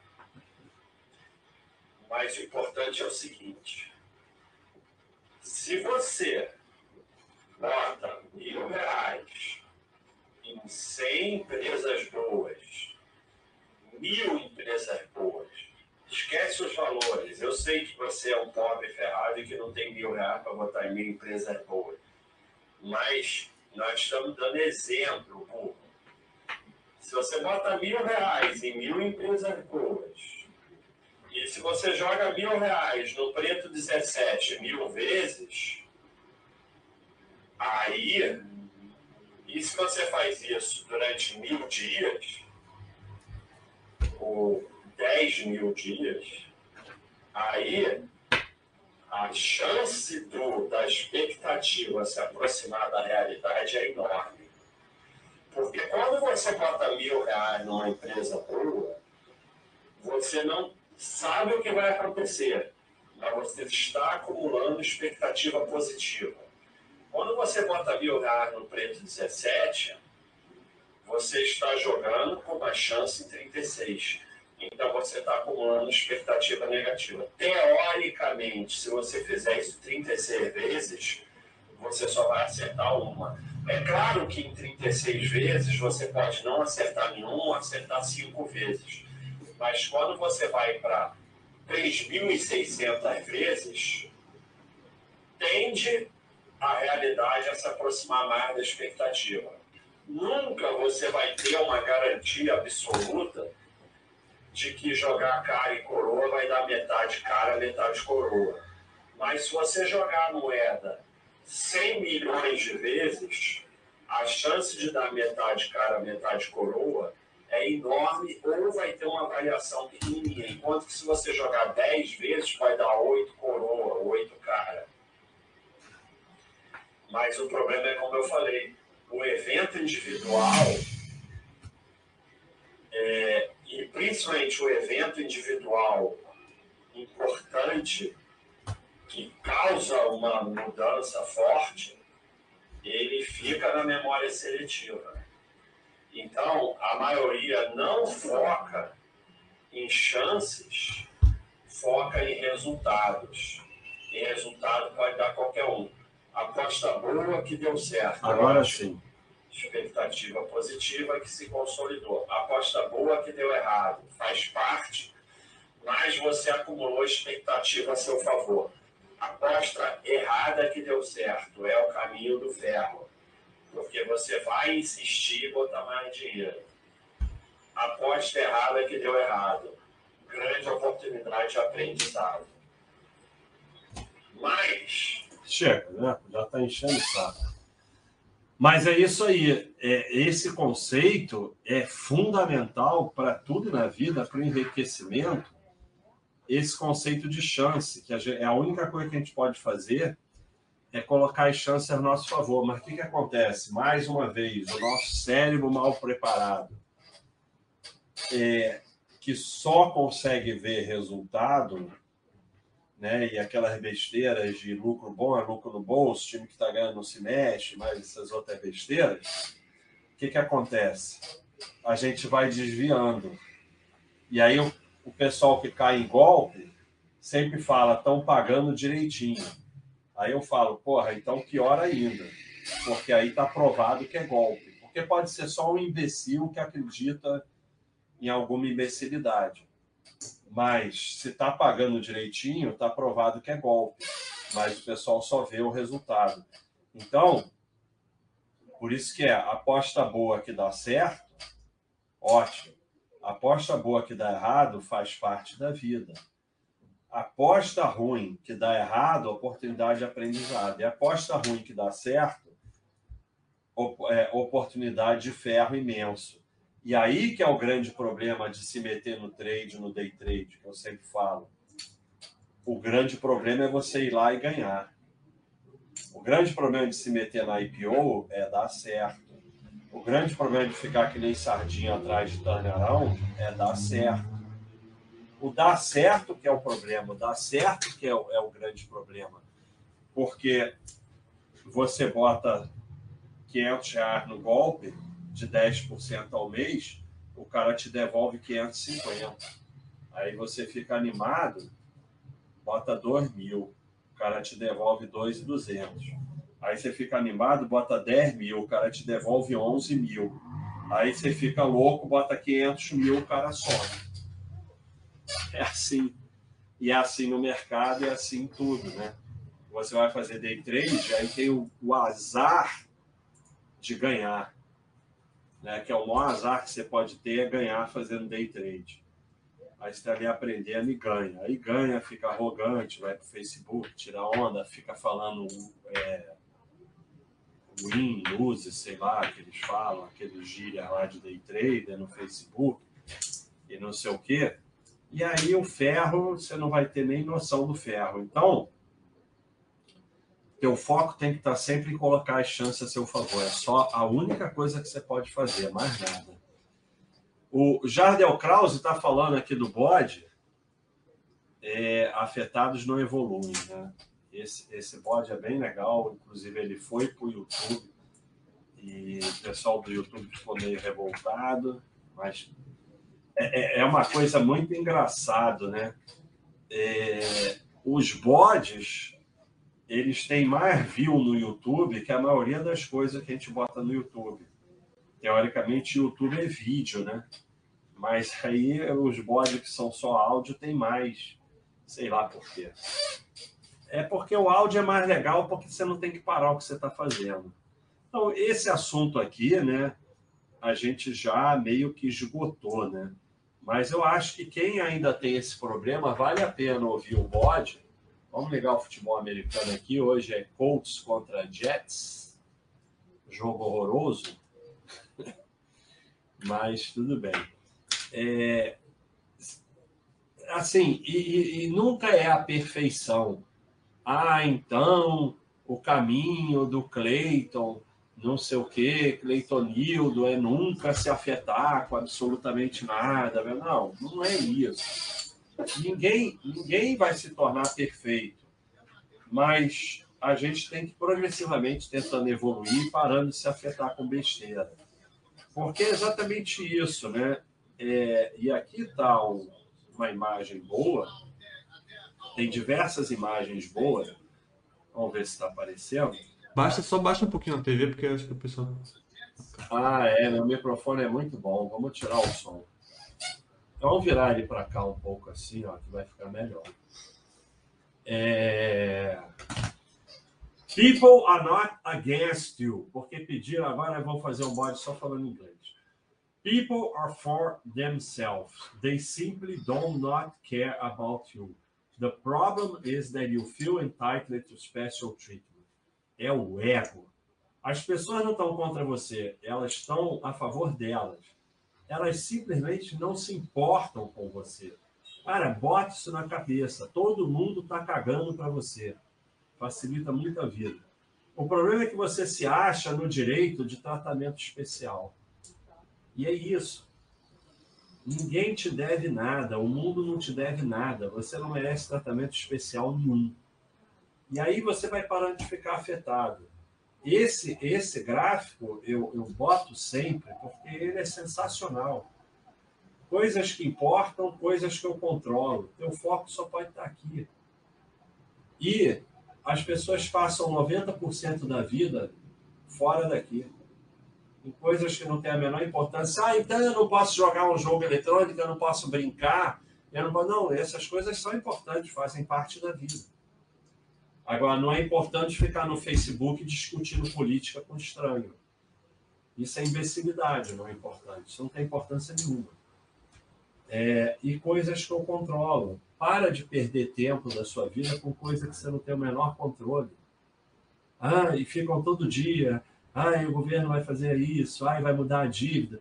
Há, há cinco anos ou quatro que tem o negócio do vão taxar os dividendos. Isso não está sob seu controle. E, e, assim, ficam se estressando com isso. Pode nunca acontecer. Né? E pode acontecer. E quando acontecer, você nos Estados Unidos os dividendos são taxados, não acontece nada, não muda a vida de ninguém. Então, e não está sob seu controle. Está sob seu controle. Se isso acontecer, o que, que você vai fazer? Quando acontecer. Enquanto não acontece, não adianta você ficar afetado. Então, é, é, afetados não evoluem. É, if you. Quer ver? Vamos de novo aqui ouvir o predador, porque isso aqui é espetacular.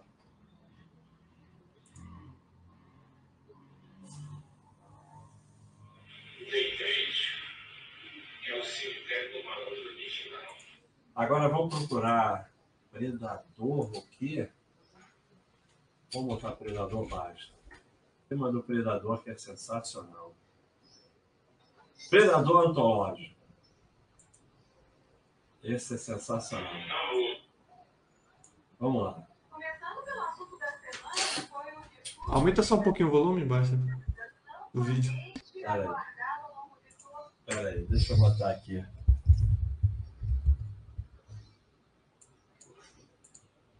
Começando pelo assunto da semana, foi o discurso de Ben Bernanke, presidente do Federal Reserve, amplamente aguardado ao longo de toda a semana e que, de certa forma, frustrou os investidores. Qual a leitura que você faz de tudo isso, Predador? Para começar conversa, eu não dou a menor importância para esse tipo de coisa. Eu, particularmente, nem sabia que esse cidadão ia discursar.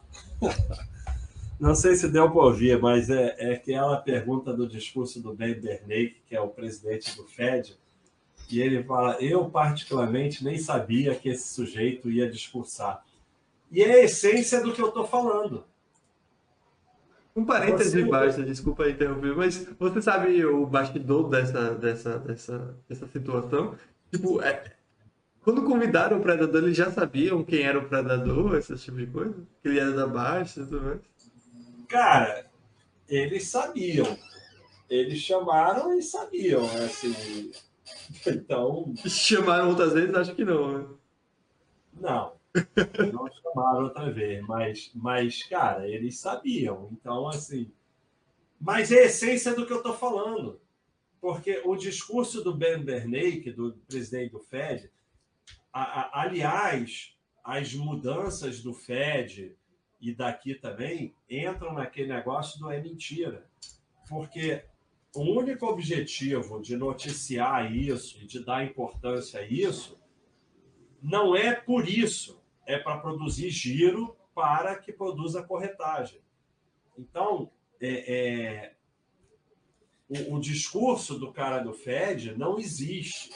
O que existe é aquele negócio. Ó.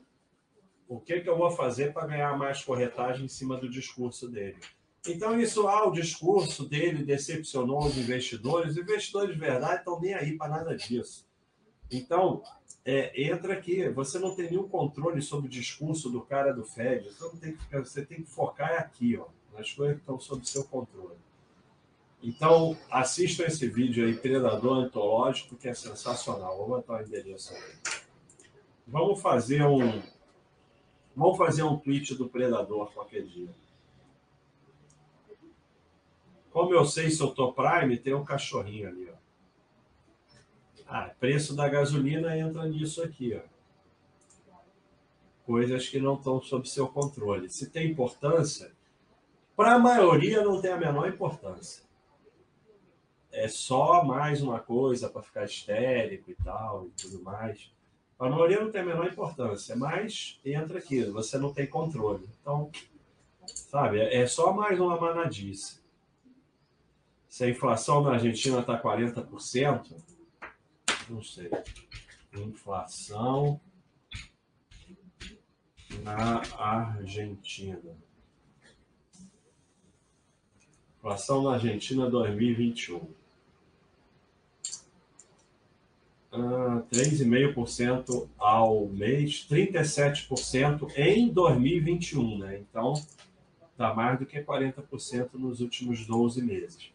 Então é isso, por isso que tem o ROI aí, por isso que a gente fala que você tem que diversificar, você tem que ir, ah, jogadinha legalzinha, deu tudo errado.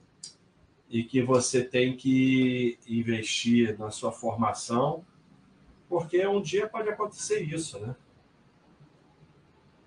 Vamos lá.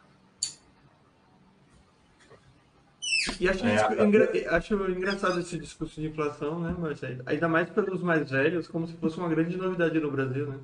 Tipo, É, a primeira é. vez que a inflação está alta no Brasil, isso nunca aconteceu, meu Deus. Nós éramos a Suécia ou o Japão da inflação e nós agora estamos, estamos com a inflação altíssima. Então, Sigo até que não, nem se compara com o que era, né, antigamente. Não, eu peguei 80% ao mês. Então essa surpresa não sei de onde o pessoal tira, né? O cara tá perguntando onde o Baixa tá lendo isso aqui mesmo. Onde eu tô lendo o quê? As perguntas é aqui no As chat. perguntas. É, porque eu, vou, eu, eu paro o chat e vou lendo as mais antigas para não perder nada, né? Como você. Pedro Guto, como você chegou à ideia do lama do C invertido? As coisas que poderiam ter dado ruim na trajetória alternativa. Então, é, eu tenho alguns bodes aí, né? Sobre a lama do C e sobre. O primeiro bode, né? O primeiro como superar o medo de errar, já era sobre isso, né? E o segundo é para vencer tem que acertar perdas. Então, os primeiros bodes eu já falei sobre isso. Então, o que, que acontece? Porque eu tenho muito forte em mim é, o conceito de que, é, pelo menos nesse universo, porque há teorias de universo paralelo, né, que cada decisão que você toma abre um universo paralelo, mas pelo menos nesse que a gente está vivendo, eu tenho muito forte que cada um tem que passar pelo seu caminho para chegar onde chegou. Então, é, a lama é totalmente inútil, né? A lama do ser, que faz muito mal a gente. E, e- e- e o que me incomoda muito é que eu vou ficando cada vez mais para o cantinho da tela. É uma coisa impressionante. Eu, eu cada vez vou ficando mais para o canto. Isso não, não importa o que eu faça. Isso vai me dando um toque danado. E pior, só acontece no Twitch. No chat do YouTube não acontece. Isso é coisa do Roya. Mas é, é, o que, que acontece? A lama do ser é outra característica do ser humano, igual tudo isso que eu falei. É natural a gente ficar nessa desgraceira de se eu tivesse feito isso, se eu tivesse feito aquilo, se eu não sei o que, se eu não sei o que lá. Mas é porque você não pensa que esse é o seu caminho que você teve que passar. Não existe o ser. Porque o se eu tivesse feito diferente, se existe, está no universo paralelo, não está mais nesse aqui. Então, é, não existe essa possibilidade de você ter tomado outra decisão. É o caminho que você tem que seguir. O que você pode é aprender com erro. Isso você pode. Eu tive um grande médico quando eu trabalhava, que chefiava a gente, e quando às vezes dava uma coisa errada, começava aquela coisa de culpa, culpa, culpa, eu errei, eu não sei o quê, e ele sempre falava: olha, a culpa é totalmente inútil. Só interessa a gente discutir se houve erro, porque nem sempre que alguma coisa dá errado, houve erro. Então, só interessa discutir se houve erro e o que, que a gente pode fazer para não errar no próximo. Então, é, a lama do ser é, é o foco em algo que você não pode mudar, prejudicando o que você pode mudar. Então você bota o foco no passado, se eu tivesse feito isso, aquilo, ao invés de botar o foco em o que, que eu vou fazer daqui para frente para fazer melhor. Então, e daí que eu tentei também desenvolver esse conceito da lama do ser invertida, porque pela a, a, a, a memória seletiva da gente, é só o ah, se eu tivesse feito diferente, a loja não tinha ido à falência. Se eu tivesse feito sei lá o quê, é, é, ele ou ela não tinha me abandonado. Se eu não sei o quê, eu não tinha caído, não tinha quebrado a perna.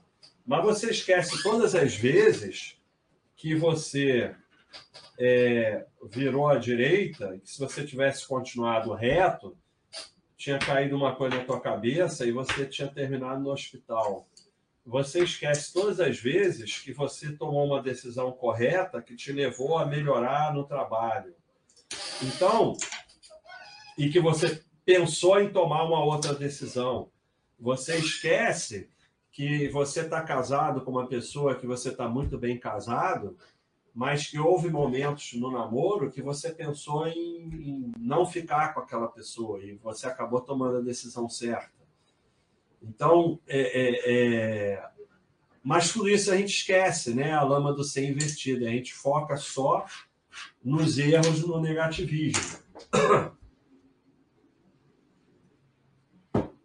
A coisa que o Paulo fala muito bem. Então, vamos ver o que a gente vai fazer com o predador. Vou tentar. É, já falamos.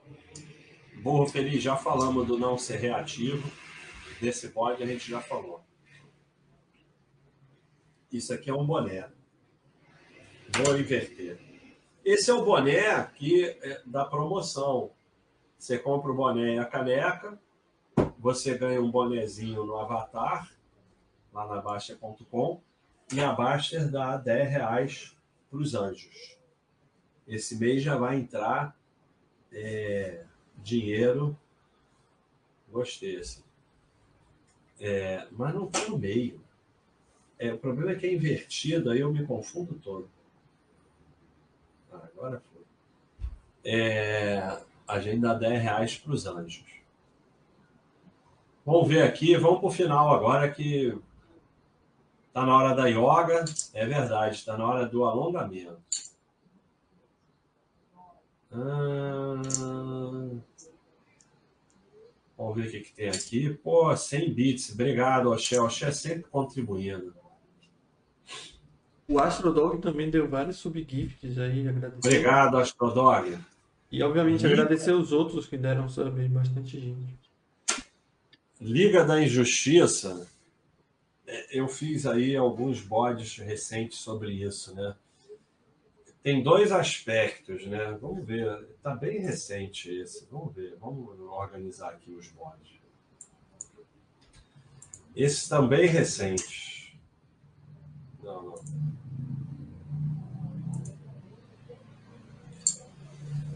Hum, ao bode do epítome do Vitor Império.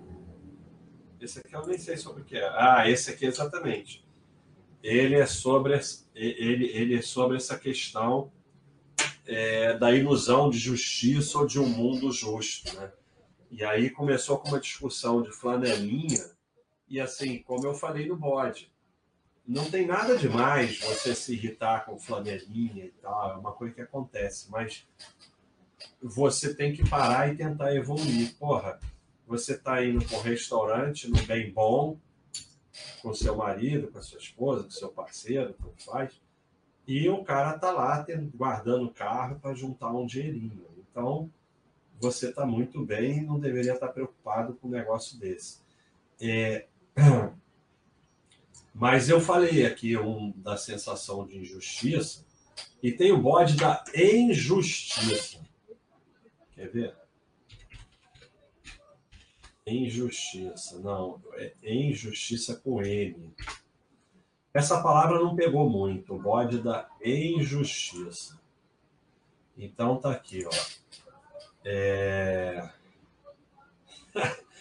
Nesse bode, eu, eu tirei foto para mostrar para as pessoas que tudo estava meio torto e estava me dando toque. Aí depois eu ajeitei, eu pego a, a fita métrica e vejo o centímetro direitinho. Tá ele aqui, ó, a trena. É, o problema é que as pessoas acham que o mundo conspira contra elas e algo mágico vai acontecer.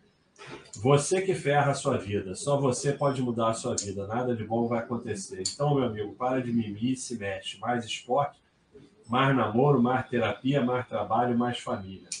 Sai dessas merdas de rede social. Só você pode fazer por você. E se você não fizer, a sua vida vai ser uma merda. Então é isso, é o bode da injustiça. Porque a, a, a, a noção errada de um mundo justo leva a uma sensação de injustiça que normalmente é muito pior do que as coisas que acontecem e que fazem a pessoa se sentir daquele jeito. Então, é, é... quando você aceita que não existe justiça e que nada vai ser 100% justo, a, a, a vida vai ficando muito mais fácil. Né? Então, é não existe, simplesmente não existe. Você não vai receber aumento exatamente proporcional ao que você merece. Pessoas vão passar à tua frente, ou você vai passar à frente de pessoas. A, a justiça 100% não existe. O que existe, por exemplo, o que eu falo aqui no site, eu tento ser o mais justo possível mas eu sei que não vou nunca conseguir ser 100% justo. Então, o que importa é as pessoas tentando fazer melhor possível e sendo boas e tendo caráter. O 100% justo não existe. Vamos ver o que mais tem aqui. Não tem moto. De invernal, para pôr o cachorrinho, você tem que ir lá mudar nas configurações. Você sabe que eu fui lá, Conezinho? Eu fui lá comprar é, cadeira. Não, ela geme porque pô, é uma maresia do caramba, né? A cadeira na varanda. É, eu fui lá comprar cadeira gamer, mas eu não gostei, cara. Sei lá, ela. ela... Sabe o que eu achei da cadeira gamer? Parecia. Sabe, sabe você vai andar de moto e aí tem uma pessoa que bota assim a mão, se não for uma pessoa que você gosta muito, você fica nervoso, né? Mas é que tem, tem, tem outras. Aqui você procurou deve ser game é game, é muito game, entendeu? Só que tem uma que são similar à cadeira de escritório que é considerada game, entendeu? Tipo essa aqui minha, tá vendo? Essa aqui. É, ela é tipo ela é considerada game, entendeu? É, eu vou ter que comprar a cadeira, que essa daqui já era, mas eu vou botar o WD-40 no lugar certo. O que que acontece? É, a cadeira gamer parecia que estava me agarrando, aí eu fiquei nervoso. Tem uma de Herman Miller também, 14k, baratinho. Comprou uma 14 mil a cadeira? É, é a mais barata, essa dúvida. Porra. Mas... Não vou comprar cadeira gamer, não. À vista você paga 13,900. Obrigado. Leonardo Abade. Obrigado, Leonardo.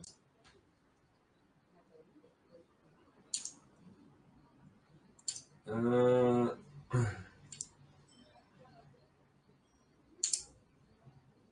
Sem dívida, o cara parece o Goku treinando seus pesos na perna. É isso aí, acho, Dedoc. Não é só dívida, não. Cara, o dia que você paga a tua dívida, nossa, você tira um peso Mesma coisa quando você está naquela porcaria de investimento, CDB de banquinho, é, essas porcaria. Quando você sai é uma felicidade.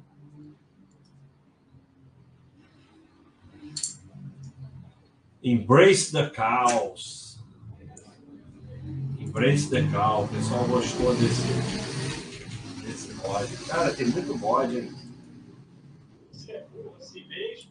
só existe você, indivíduo, sua família e ajudar o próximo. Então, você melhora a sua educação, você vai se tornando eficientemente burro. É, então, para se tornar uma pessoa de bom coração, você tem que ir fazendo coisas boas. E você vai se tornando. Então, mesmo que vai lá e faz uma coisa boa, mesmo não estando com vontade. E aos poucos vai se tornando uma pessoa de bom coração.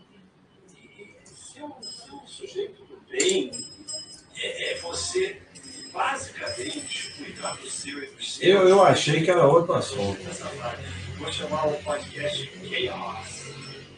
É, quando você embrace the chaos. Embrace é difícil de traduzir. É, eu, como fui, tive a sorte de ser alfabetizado em inglês, eu entendo as palavras. Tá enchendo o saco. Mas é, o Predador tinha uma frase muito boa que ele dizia: é, quando o sujeito tenta colocar ordem num sistema caótico, ele termina com problemas é, que tem, ah, esse, esse eu vou ter que buscar. Ele termina com problemas psicológicos. Predador tem. Não, não, é, não era esse, não. Não era esse, não. Era, era um que tinha. Ah, é aquele do Predador. Vai se tratar. Esse é muito legal. Porra, olha no que, que foi dar. Baixo. Escreve basta. Vai se tratar, meu filho. Esse aqui é o melhor. Quando você ganhar em menor É pequenininho, é pequenininho. Vamos botar no começo. Quando você erra, você tem a grande pequeno. Quando você ganhar em menor vezes, não vai com a força dele. Então você é um perdedor por natureza. Você não tem que estar no mercado. Você tem que arrumar outra coisa para você. Você pode ser bancário, você pode ser um professor, você pode ser qualquer coisa. Mas se você fica alegando que você tem problemas psicológicos para realizar a Olimpíada, falo no chat, vai se tratar, meu filho. Vai se tratar, porque esse mercado é muito violento. Não está aqui para dar vida, para dar chance a pessoas que têm problemas psicológicos. Não que eu seja contra as pessoas que têm problemas psicológicos. Que as pessoas que têm problemas psicológicos elas não devem atuar no mercado, pelo menos dessa forma agressiva.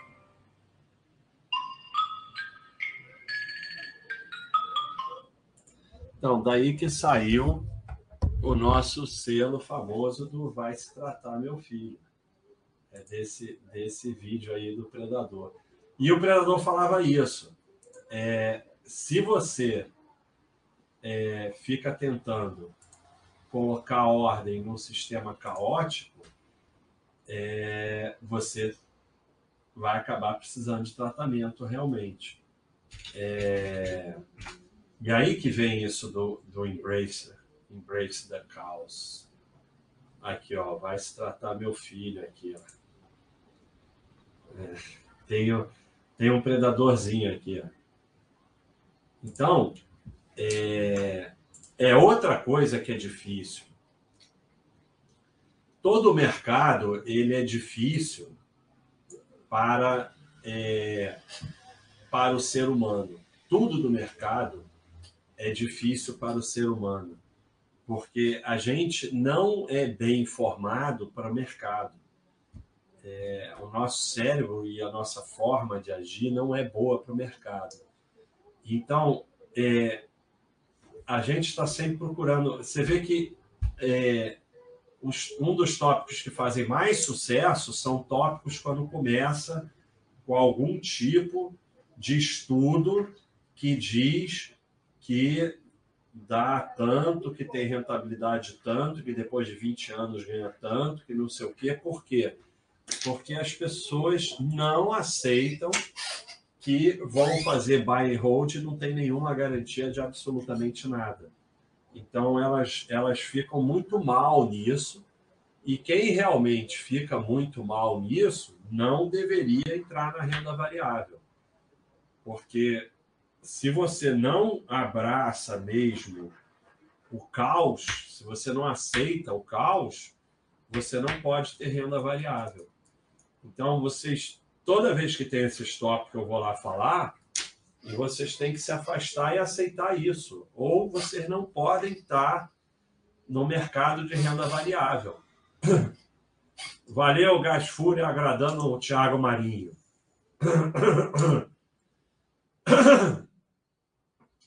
É, eu não vou mais mostrar bode, vou só falar deles, porque já estamos quase 10 horas aqui. Touchdown do Jets, cara. Que coisa, hein? O Jets está dando um jeito, cara. Impressionante. O Jets está melhorando. O técnico é muito bom. O time não é grande coisa. Mas também... E aí botaram o quarterback reserva e melhorou pra caramba. Mas é perdoar, agradecer e parar de reclamar. O INTC está falando. É o bode número 54. Isso é uma coisa que a gente insiste muito aqui. É, quando você tira o foco de reclamar para agradecer, a tua vida vai mudando. É o que eu falei. Ao invés de você reclamar do flanelinha, você agradece que você está indo para um cinema, indo jantar fora, com teu carrão lá e tal. Aí você vê como o foco muda e como você paga o flanelinha sem problema nenhum. Ou você para no estacionamento, seja lá o que for. Mas quando você começa a dar valor ao que você tem e não reclamar pelo que você não tem, isso por si só muda a sua vida. Isso vai mudando completamente a sua vida. É, vamos lá. Já está com o cachorrinho Toitatu. Cassisto, obrigado, seja bem-vindo. Fernando Beles. Vamos ver que vamos até o final aqui. Já fez aqui o outro, muito obrigado. Bruno de Green Chip. Obrigado aí, pessoal, está se inscrevendo.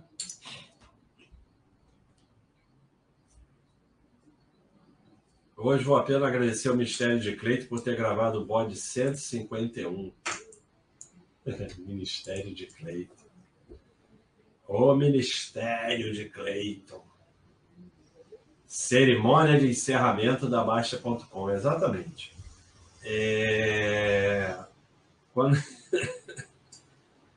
Quando teve aquele aquele tópico do Itaú, realmente a gente pensou em encerrar a Baixa.com. Aquele negócio foi muito doido. É... Ainda é, né? Não, não, foi, foi trancado. Eu tranquei o tópico. Acabou. Não, acabou, não. Aquele, se a gente deixasse é, deixasse aquilo continuar, ia é, nem o monstro bolha, ia tomar conta do site. Vamos ver o que o Conezinho está falando. Nobel. Eu vou procurar do Conezinho aqui. É, DX Racer Master. Vou procurar essa. Ele é que entende. Roy não entende porra nenhuma. Pior que entende é, mesmo. Pior que ele entende mesmo. Cadê o, o, o, o canal do Conezinho? Esse ele parou de fazer aqui na Twitch, mas é justamente Conezinho. Ah, mas aí não tem mais nem YouTube, nem Twitch? Não, ele tem, mas ele não faz mais lives, pelo que ele falou, né? Ele tá. Ele, ele tá explicando aqui, ele parou porque virou pai e tudo mais, e, e vai seguir outras coisas. Tá bom, então sucesso aí, Conezinho. Parabéns pela filhota aí que ele falou que nasceu.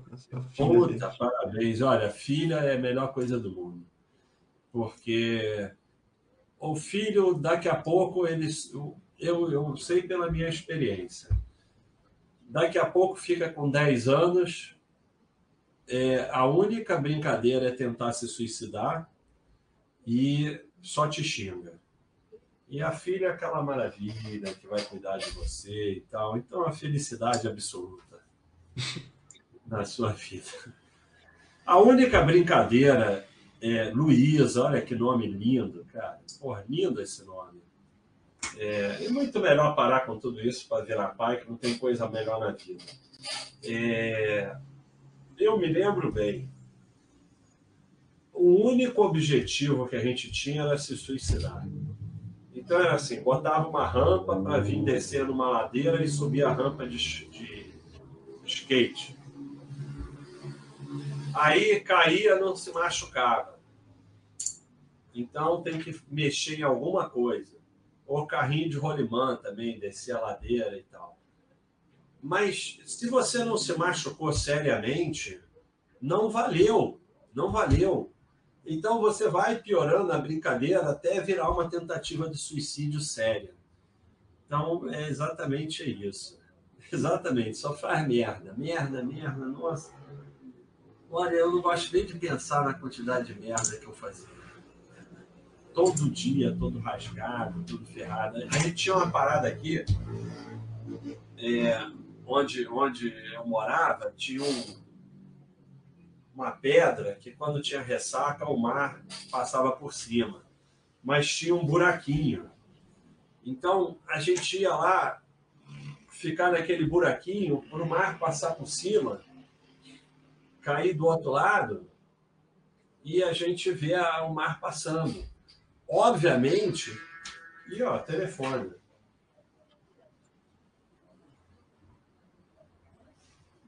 Vamos ver aqui. Obviamente que é, dava tudo errado e todos nós éramos arrastados para a água. E aí se ferrava todo lá na água, no mar de ressaca. Aí, na época era muito legal o salva-vida, porque o salva-vida te tirava na porrada. Literalmente na porrada. Aqui, aqui na porrada. Principalmente que conhecia a gente, já tinha tirado a gente da água umas 10 vezes cada um então era na base da porrada mesmo. Então, assim, o objetivo único era esse. Pessoal, é, mais alguma pergunta, mais alguma coisa? Porque nós vamos encerrar, que já estamos quase duas horas. Sete minutos para duas horas, é. É. O, o giripiroca, não, giripoca. Você não consegue acertar. Ele está lembrando exatamente. É... Exatamente isso, cara. É, a, o mar também era isso, era tentando fazer coisa cada vez mais retardada dentro do mar. E, e é isso, é, é, só merda, como disse bem o Conezinho, só merda, merda. Sinceramente, eu, eu lembro e realmente não consigo nem entender, cara, nem entender por que a gente fazia tanta merda, nossa senhora. Eu acho que era, não sei, cara, aquele negócio de 12, 13 anos, ou 11, eu acho que assim, você está em fase de crescimento, aqueles hormônios todos, sei lá, e você tem que fazer merda o dia inteiro, não sei, senão você não consegue dormir, é um troço meio doido, cara, não sei. O Roya não foi assim, não. O Roya tem cara que foi um cara mais calmozinho. É. Sempre fui, sempre fui. Eu era mais ligado com minha mãe, meu pai, e meu irmão era mais velho, né? Era ligado com meu pai. E meu irmão que fez todas as as doideiras, assim. Eu tinha as minhas, né? Mas, exemplo, meu irmão prendia a cabeça, sabe, naquela cerca, assim, ele botava a cabeça e ficava preso e tinha que chamar bombeiro. Ficava lá no décimo, sei lá qual, andar gritando pra alguém, assim, aí dava desespero. Aí cara.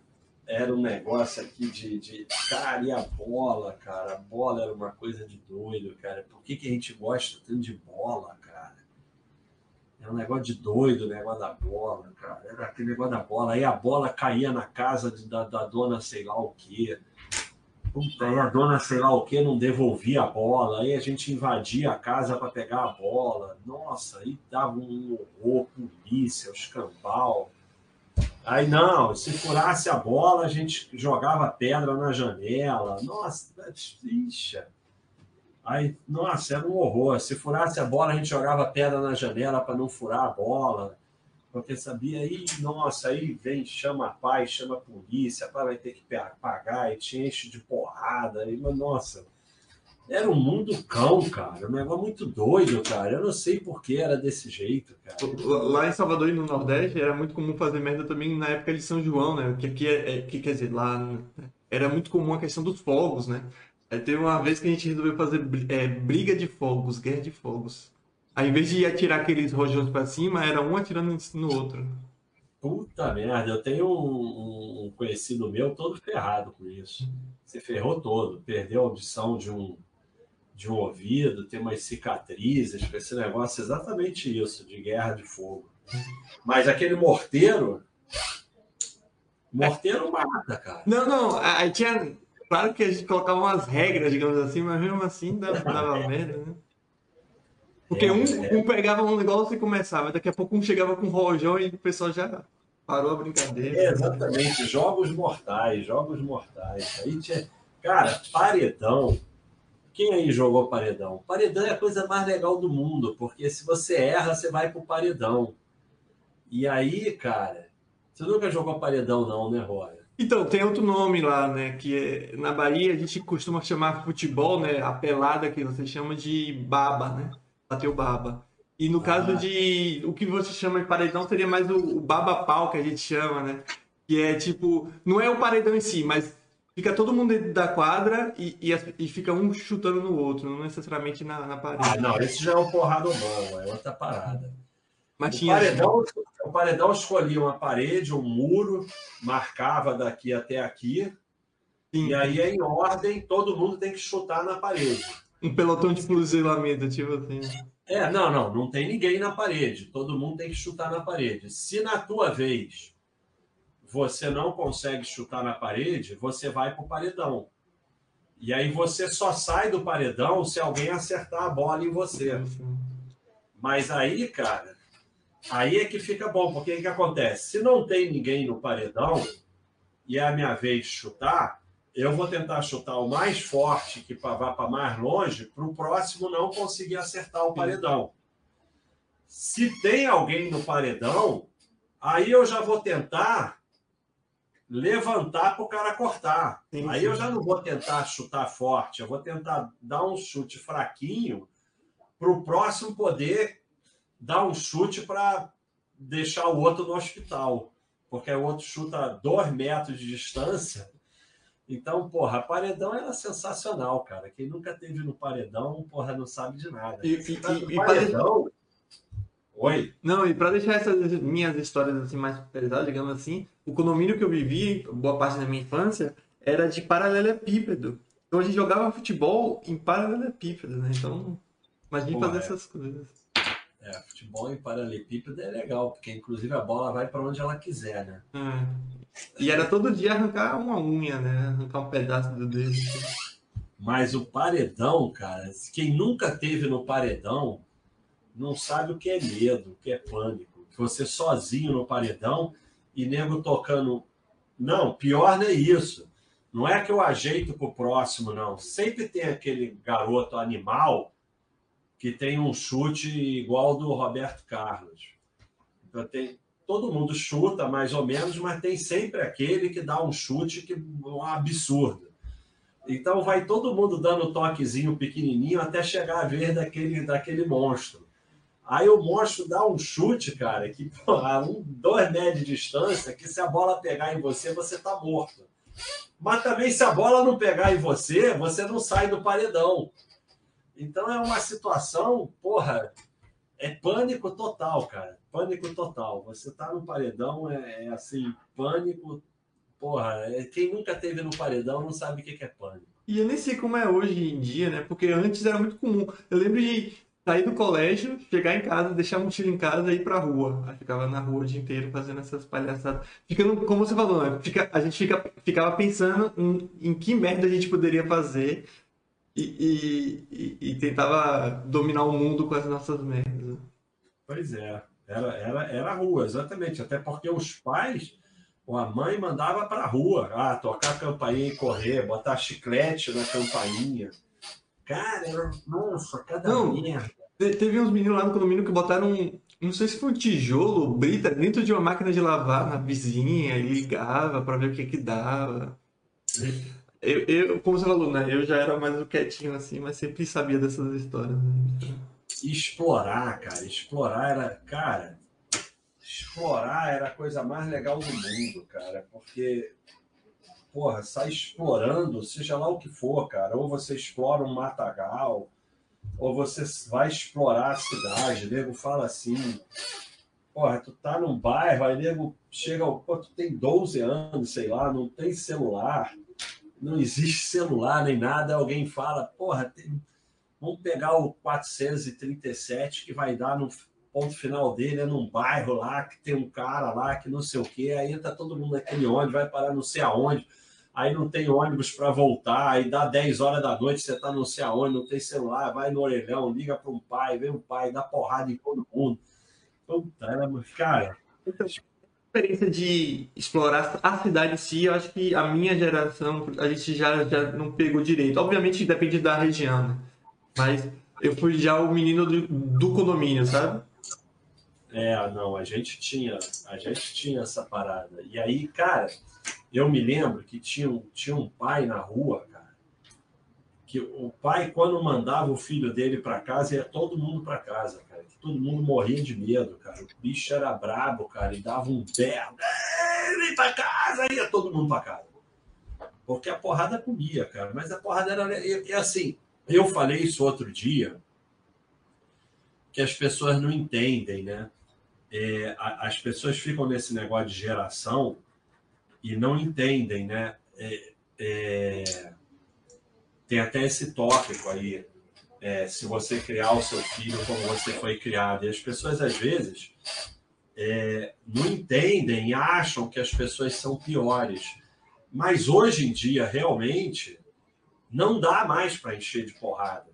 Não dá, mudou, é diferente. Porque a porrada representa outra coisa do que representava naquela época. Então, é, não é melhor nem pior, só é diferente. Mas, assim, é, a porrada doía, mas, mas, mas, assim, engraçado, a porrada fazia parte, porque se você não levava porrada, tu também não, não, não, não, não vivia, não era gente. Que porra é essa de não levar porrada? Então, não era nada demais, mas hoje é.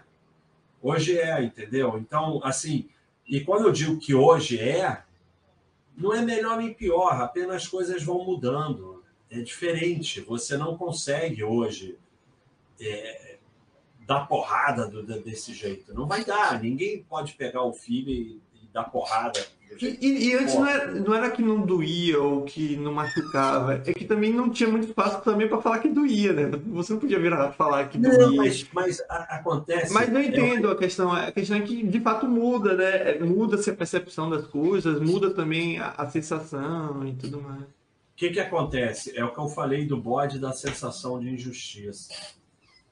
A, a porrada, obviamente, doía mas como a porrada era uma coisa normal, hum. você não tinha dentro do normal, não estou falando das coisas malucas, é, é, exatamente como o mestre ancião está falando. Não estou falando do cara que pegava um pedaço de pau e, e batia até quebrar a cabeça. Mas não havia o abalo psicológico e a sensação de injustiça. Hoje, como é uma coisa que praticamente não existe, isso vai criar na criança, pode trazer problemas para a criança. Então, não é uma questão de geração. Esse papo de geração, William, só mostra que você está velho. É, e é como o, a Ruth está falando. O senhor de idade muito avançada me falou: agora é que está bom, o mundo é bom. Exatamente, o mundo está cada vez melhor. Então, não tem geração, as coisas vão mudando. É, assim como na sua geração foi diferente da anterior e assim e assim por diante. É, vamos encerrar aqui com. Tá, só, só... Ah, isso. Eu ia falar isso, porque é o Astro The Dog pedindo para falar sobre o Let the Winners Run. Winners. Winners última coisa que eu vou falar. Então vamos botar aqui um pouquinho. Essa é a melhor parte.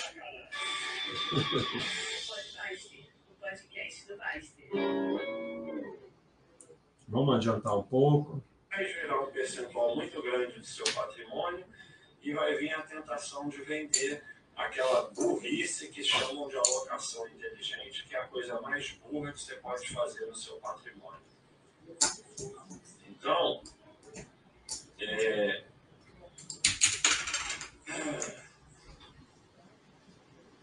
the secret to a success, successful investing strategy is to make a lifelong commitment to it. Nossa, não entendi porra nenhuma. Que inglês de Então, merda. O segredo do investimento, da estratégia de investimento de sucesso é fazer um compromisso de vida com ele. Let the winners run. Senta a bunda no selim. Olha aqui. É esse aqui, ó. Vamos pro Bastergram. A definição é mais ou menos essa daqui, ó. Ações. Não, aqui é tipo. Ações mais recentes. Ah, esse aqui não é o que eu estava procurando, mas ele serve também. É, qual é, o mercado fica positivo é, analisando os tempos. Se você analisa um mês, 63% do tempo, 5 anos, 88%, 15 anos, 90%. Em 20 anos, nunca teve nos Estados Unidos um período de 20 anos com mercado negativo, de 1926 a 2021. Não teve nenhum período de 20 anos com mercado negativo. Então, é, é isso, é deixar quieto, mas não era isso que eu queria falar, não. É esse aqui, ó. Então, isso aqui é, é o Let the Winners Run. Buying stocks é esse porcento aqui. E fazer nada é tudo isso aqui. É fazer nada, deixar os vencedores correr. Deixa eu ver se tem alguma imagem sobre isso. Não apareceu nada. Não, mas eu botei no lugar errado também. Winners. Ah, let the winners run, olha aí. Tem uma imagem, né? Que é o, o Bolt. Então, a parada é a seguinte, o Acho The Dog. É... O, o, é, é campeão, hein? Yarkes campeão. Ele escreveu: Me inscrevi, mas não sei mandar mensagem. Eu vou te falar quem são os seus primos. É... Os teus primos é o pessoal que é o seguinte: a gente, o, o, a gente tinha a área Baster Blue antigamente, que era a área fechada de assinantes. Dentro da área Baster Blue tinha um Fale Conosco. Toda semana alguém mandava um Fale Conosco de dentro da área Baster Blue dizendo eu não consigo entrar na área Baster Blue.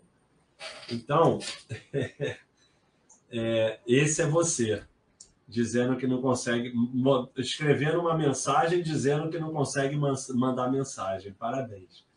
Então, acho, The Dog, é... o que, que acontece?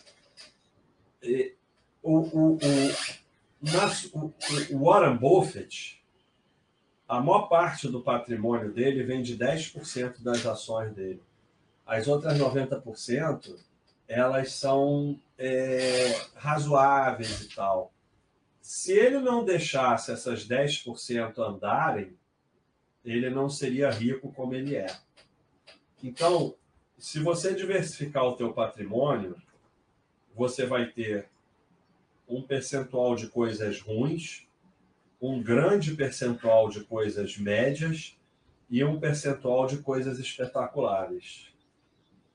As coisas espetaculares vão é, aumentar o seu patrimônio toneladas de vezes mais do que as ruins vão diminuir seu patrimônio. Desde que é, você deixe os vencedores correrem. Se você entrar nessa burrice do, da alocação inteligente, que é a maior burrice que você pode fazer, o que, que é a alocação inteligente burra? Você pega e vai pegando o teu patrimônio, tirando do bom e botando no ruim, tirando do bom e botando no ruim, até que fica uma porcaria. Eu botei WD-40 ao vivo aqui, mas eu botei no lugar errado, vou ter que virar ela de cabeça para baixo. Eu vou botar agora. Se dane. Vamos virar essa porcaria. Quem sabe faz ao vivo aí. né? Vai ter que parar isso ou eu não vou dar mais chat. O mecanismo é atrás. Vamos virar para o outro lado. Vamos lá. O mecanismo que faz assim. Ah, são essas coisas aqui, eu acho. Não, essas coisas aqui não tem nada a ver. Tem que ser aqui dentro. E esse aqui, ó. Talvez, mas deve ser coisa aqui dentro, ó. Vai até sair pelo outro lado, tá adiantando para nada. Tem uns parafusos aqui. Acho que não vai adiantar, não. Vou ter que analisar depois isso melhor, aonde é para botar o WD-40.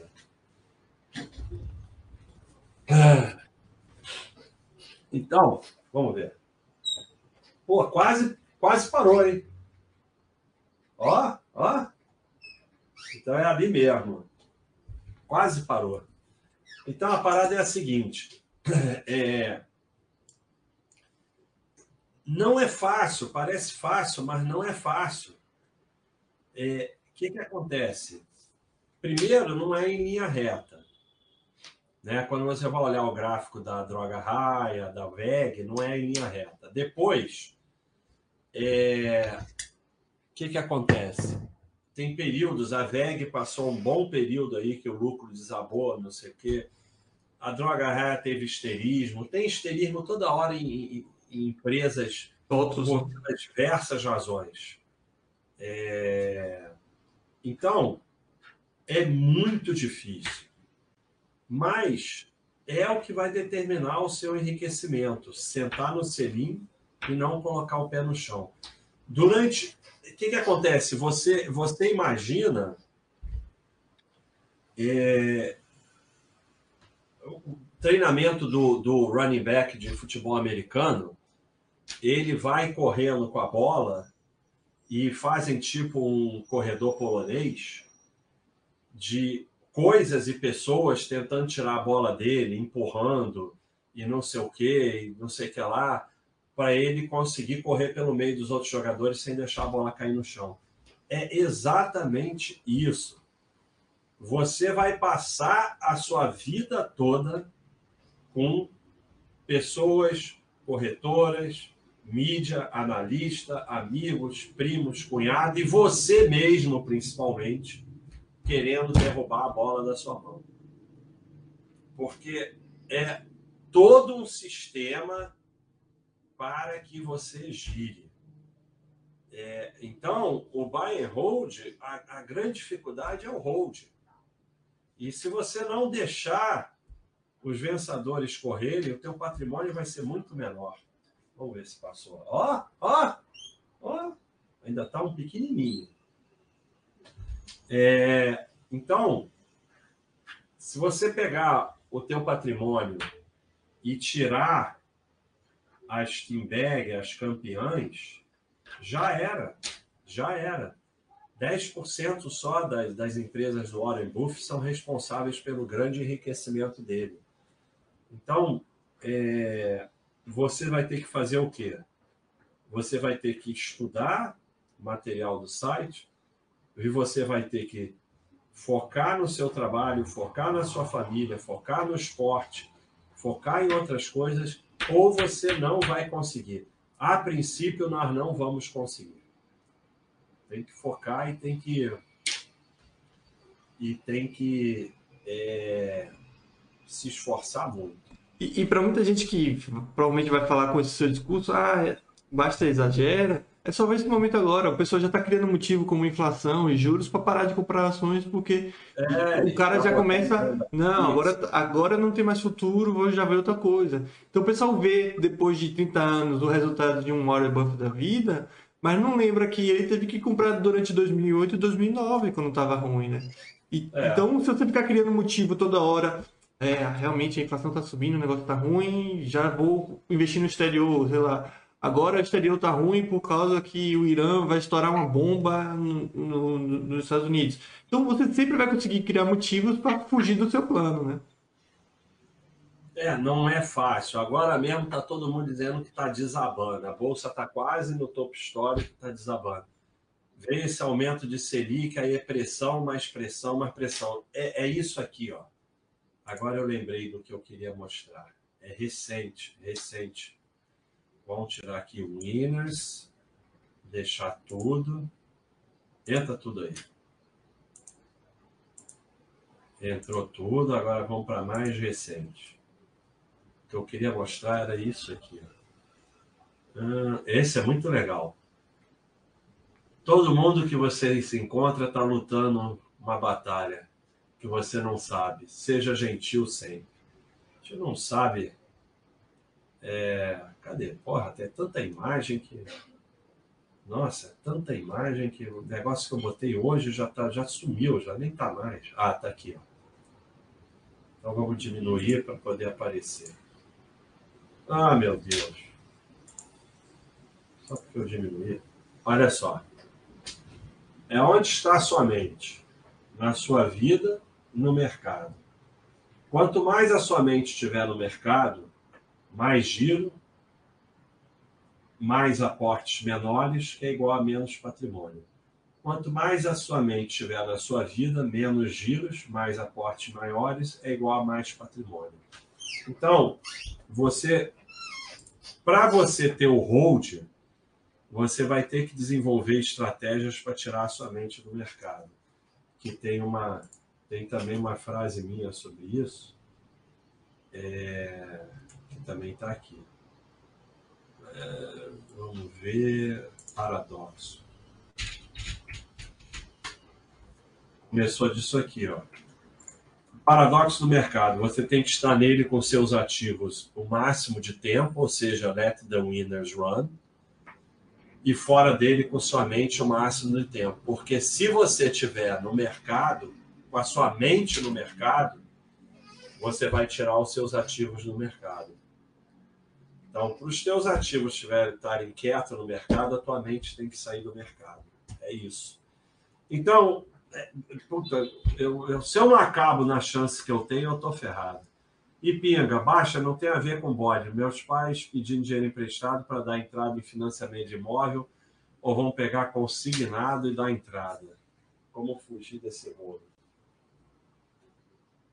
Ai, meu Deus do céu. Cara, eu não sei como fugir desse rolo. São seus pais. Eu não sei que relação você tem com seus pais. Eu não sei como é que é. Eu não sei nada. Eu sei que, porra, para dar entrada no imóvel financiado é muito dinheiro, né? E não sei, cara, não sei. Cara, como é...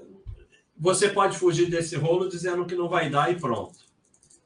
E aí pode criar uma catástrofe mundial na sua família.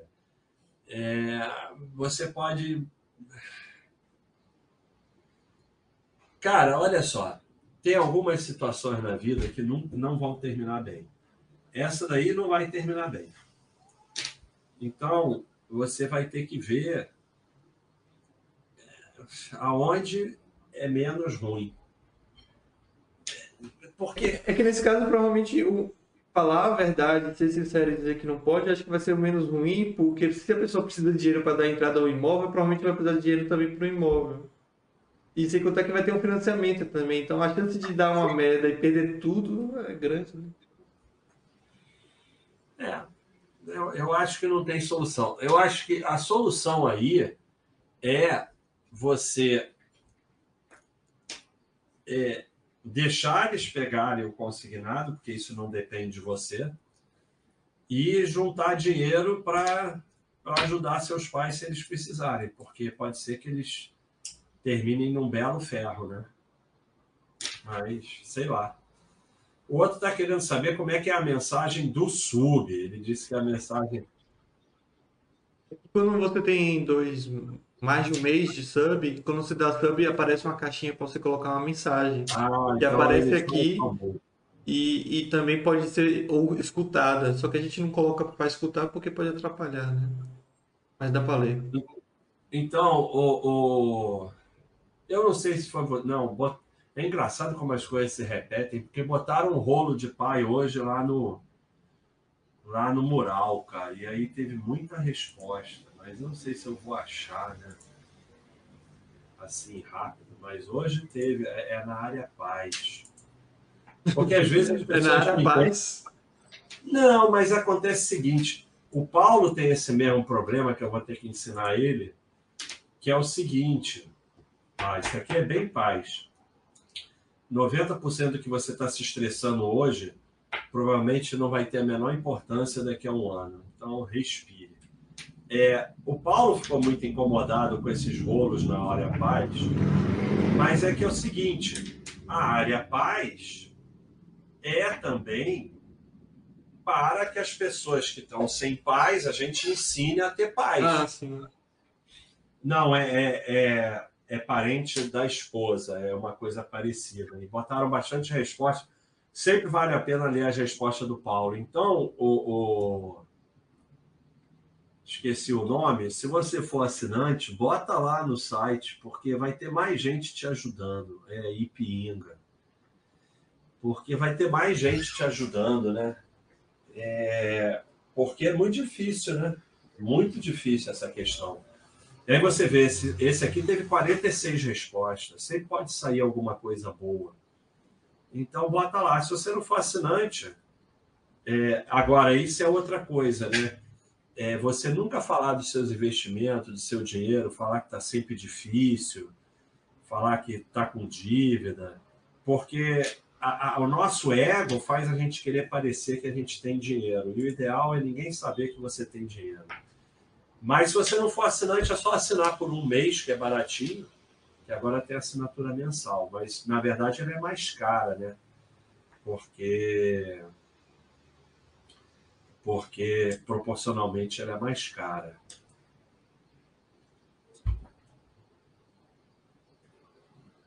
Essa é uma história muito boa.